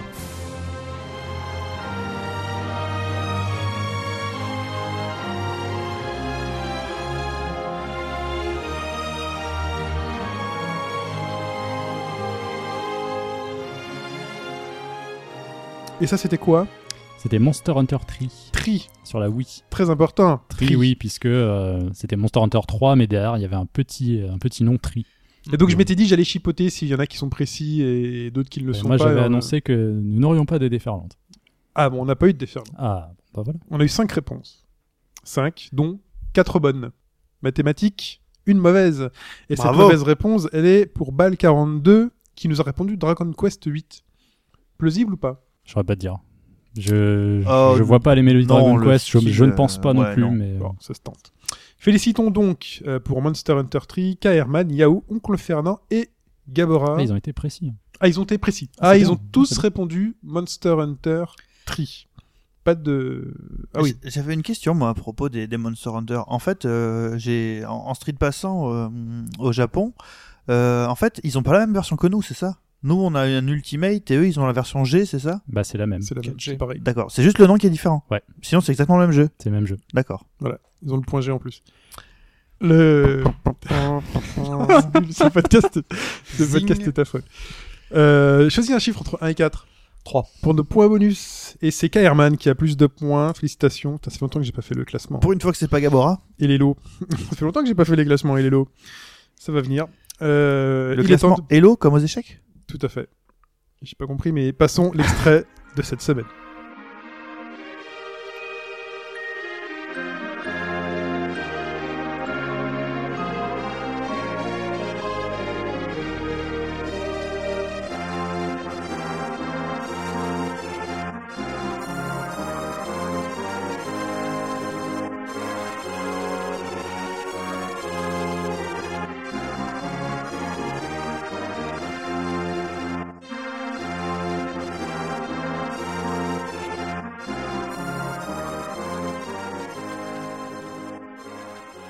Voilà pour l'extrait de cette semaine.